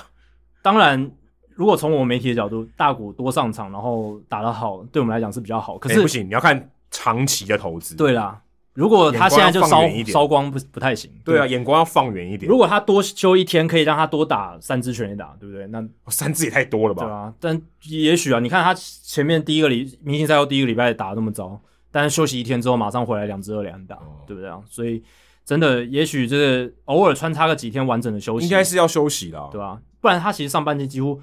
要么是又投又打，要么就是投，要么就是打，呃所以这个是真的蛮累的。再来是七月十九号，也是发生了蛮多事情的。John Lester 他在国民队马林鱼之战开轰哦，他已经是一个三十七岁的投手了。那他成为从二零零三年至今第十位而已敲出全垒打的三十七岁以上投手。前一位是谁？相信大家都还记得，嗯就是 Bartolo Colon。他在二零一六年五月七号对教室的时候轰出那一发全垒打，这个是那个 MLB Flashback，一直跑出来。对，然后大都会的那个主播哦 Impossible has happened。而且是叫到破音的那个，是应该是 Howie Rose 吧？对对，就是很好笑的一个画面。然后对，还令人印象深刻。诶，结什果么印象深刻？每天都被洗脑，烦哦。所以其实这一支全垒打之后，就再也没有三十七岁的投手轰全垒打，直到这一次全垒打之后19 ，James Shields 直接整个崩溃。哦，对啊， 就是有大崩溃，然后口龙笑得很开心，他队友笑翻天，然后相隔了五年之后，我们才再看到三十七岁以上的投手在红出全垒打，以后可能很难了，因为新的劳资协议可能就投手之后就不用再打击了。不会，大谷如果打到三十七岁，搞不好对还有机会我。们希望十十多年后，大谷会成为破这个记录的人，就是再创这个记录的大人。谷还是二刀流， 对，还是二刀流，那，那对然后真的就有点可怕。真的很可怕，真的很可怕。再下来是游骑兵，他们写下了史上第二招的四战区间。怎么说呢？他们在二零呃，他们在七月十六号到七月十九号的时候，他们得了两分，但是失了三十九分。哇，这个很惨，四个四场比赛只得了两分，然后失了三十九分。这个得失分差，四战区间的得失分差史上第二招。第一招的是二零一七年九月十二号到九月十六号的教士队，那个四场比赛，教士队得了两分，但是失了四十一分，哇，也是更惨，就是史上最烂的四战区间。对，然好后夸张哦。很很夸张啊，很夸张。然后那一年教士队的战绩是七十一胜九十一败哦，所以战绩很烂。最后，那游击兵队那个时候的战绩是三十五胜五十九败，也很糟糕。然后还有两个是一九四八年五月五号到五月九号的白袜，他们是四战区间得一分，然后失三十五分。然后那一年白袜的整体战绩是五十一胜一百零一败，就是一个彻底的烂队。还有一个是圣路易布朗队，一九零四年八月二十二号到八月二十四号，四战区间得两分，失三十四分。哇，所以游击兵七月十六号到七月十九号真的蛮厉害的。他们那一场，他们那几场是第一场，他们对蓝鸟得两分，输十分；第二场，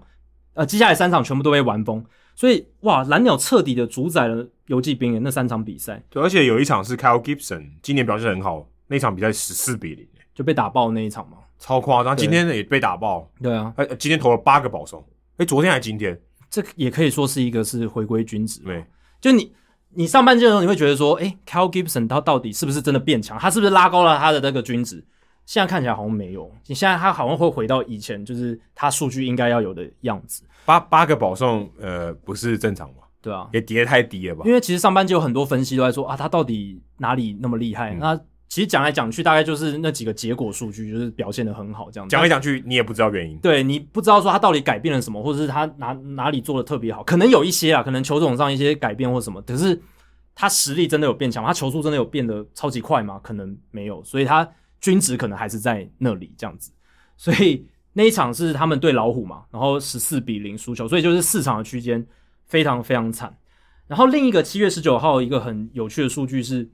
那一天是大联盟史上单日最多背靠背全垒打的一个情况发生。那一天有七个七个组合打出背靠背的全垒打，大联盟单日史上最多。哪七组？大都会队 P. R. Alonso 跟 Jeff McNeil，大国民队荒 Soto、Josh Bell，红雀队 Dylan Carlson、Paul Goldschmidt，巨人队 Buster Posey、Will Flo 呃 Wilmer Flores，响尾蛇队 Paven Smith 还有 Josh Van Meter，道奇队 Max Muncy、Justin Turner，还有大都会队 Kevin Pillar 还有 Michael Conforto。诶，大都会队有两组人，对，那一那场场打爆嗯了一天发生过就是发生出七次，其实我觉得蛮少的。坦白说，我觉得蛮少，因为 back to back 没有很稀有， 但你要想哦，大联盟最多一天能打的比赛十五场啊，十五场，就但一当然半有有 back to back，还有时好候吧会有双重赛嘛。对啊，对，我觉得好像还好，没有到。我觉得离谱是史上最多，对啊就史上七场就七场，呃，七组就最多了。最多，对啊，七组最多。这这让我觉得蛮意外，我觉得应该可以更多。你觉得要更多，对不 对？对啊，因为 back to back 没有很难啊，我觉得没有到很难尤。其是在最近几年哦，就全对垒打啊，我觉爆得增没有的到很年代难。，因为投手不稳的时候，真的很有可能会丢出 back to back。但你也要想哦，就是因为以前的年代全垒打没有像现在那么泛滥、嗯哦，所以比较难出现这种记录。那现在哎，还真的就创造你如这个果记跟录。我说每一场比赛都有人 back to back，那才厉害，哦这才只有一半而已。对啊，但之后如果全垒打继续在这种这么高频率的情况下，会有更多的机会创造这种记录。再来是洋基新人投手 Brooks Krisky 非常惨烈的一场比赛，就七月二十二号季蛙系列赛首战第十局嘛。那现在大家都知道了，就是他搞砸那场比赛，让红袜队原本三比四的落后，然后逆转超前获得再见胜利。那罪魁祸首就是 Krisky，他投出了四次爆头，嗯哇，非常惨。那个我有看 live 的，我真的觉得我是不是看错了？我以为说这是重播，跟那个 John, 经典画面重跟播跟没有跟 John Sterling 一样。哎、不好意思，刚才又重播一个爆头， 哦，对啊，一直重复爆头这样子。他那一局开始的状况是这样，Devers 是那个跑者在二垒嘛，就是突破僵局制的跑者在二垒，然后一开始就爆头，然后再丢一个爆头，Devers 就回来得分，然后保送爆头爆头，然后三振，然后高飞先打结束比赛，哦，很惨的一个就是整个数数据的呈现。那这个只是史上仅仅第八次单场登板投出四次爆头的情况，哎、大联盟一百二十年来就八次而已。然后 Krisky 他大联盟生涯第二年就，也不是说办到这件事情，就就犯下这个事情。对，而且他还不是蝴蝶球投手，啊，不是啊，对啊，你说前面七位哦，Adam Ottavino，对他也是，他在二零一七年的时候也有做出这个事情，但他就是个控球很糟的投手。那前面 R A Dickey 就很合理嘛，二零零八年的时候，他那时候在水手队，可是哎、r A Dickey 在水手的时候，他还没有变成蝴蝶球投手，对他还是一个普通的投手。所以他那个时候哇，四次爆头也代表说他真的是一个蛮糟糕的，需要一些改造的投手。然后再来就是 Kevin Gregg，诶，我记得他是以前马林鱼有当过马林鱼队的终结者，他二零零四年的时候，哦，他有这个投出过四次单场投出四次爆头，还有 Fred Norman 一九七零年，Len Yochim 一九五四年，Kirby Higby 一九五零年，还有 Bert Gallia 在一九一七年的时候，这些人都有单场哦投出四个爆头，嗯，而且他们局数还蛮长的，零点二局就丢四个，也是这黑豹起了。 Chris Key 是局数最少的。对啊，我刚刚讲了，一九一七、一九五零年那那两个都是先发投手，他们对投七局投四个爆投，其实还可以接受，这还还好，还好。但是后面那几个其实都是后援中继的投手，然后最近几年越来越夸张，二十一世纪之后都是一局的后援投手，然后就投四个爆投，所以哇，这个近代投手的控球可能真的 真的需要再加加油。然后说到控球哦，酿酒人跟白袜七月二十三号到七月二十五号这个系列赛，这个投手组合控球都蛮好的哦、这个系列赛真的非常夸张，这个先发组合，第一站是 Freddy Perota 对上 Lucas Giolito，第二站是 Corbin Burns Corbin Burns 对上 Carlos Rodon，第三站还没打的是 Brandon Woodruff 跟 Lance Lynn，这个是自一九一七年以来第一次有两支球队连续两天的先发投手，这四个人都至少累积十五场先发，还有不到二点二五的防御率。上一次有这样的情形是一九一七年九月八号跟九月九号的印第安人对白袜的系列赛。因为这一场呃这个系列赛，像 Corbin 就是第二战跟第三战，Corbin Burns、Rodon 他们的防御率都在二点二五以下，Woodruff 还有 Lin 的防御率也都在二点二五以下，应该是可能算是史上最强的三战系列赛的先发投手组合。应该是，而且九里头还算这里面最烂的，他还如有果你三点九的防御率，可是他投过五万打比赛的人，他也都而是且说真的，嗯如果真的要讲这里面最被可以说是王牌的，应该是九里头。嗯，如果这六个人真的要我说，你要选一个，我觉得长期来看最强的王牌，就是以过往的成绩来看，不是只看今年的话，九里头应该是比较强。我会选 Lance Lin，对，就是可是他们 Lance 两个 Lin 算就是 track 今年 record 比较多的。对 t r a c k 比较多。对可是 Lance Lin ，Lance 我 Lin 不他知道其实两年前就已经变超强了，就已经 是对，可是他不是那种最突出的那种，就哦二号在轮子里面对啊， OK，他不是 OK 最突出，就真的要说他当然很堪用，非常好，非常 solid。可是九里头才让让我觉得这六个里面最像王牌的人。嗯哼，我自己会给 Lance Lin，但总归来说，这几个哇都是今年表现非常好。这个三连战也是大联盟史上第一个有五名在当年都入选明星赛的先发投手的系列赛有。点像你这个这副扑克牌里面有六个老二，然后这六个老二二对二，二对二，二对二这样子。我觉得这个这个真的很扯诶、欸对吧、只有 Giolito 今年没有入选明星赛嘛，他算是 ace，然后其他人都是二。对啊，他真的已经算最烂，可是还是很好。那目前前两站都是酿酒人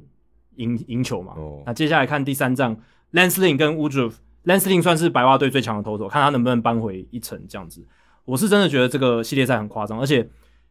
Sunday Night Baseball 这个礼拜的 E ESPN 他们没有选洋洋蛙对洋基，对，没有选吉蛙，他们选酿酒人对白袜，你就这知道个，这我我当时看到想说怪怪的、欸，对啊，我想说红袜对洋基礼拜天 E 竟然不是7 ESPN 点居然没播，对因为那是一点的比赛。对，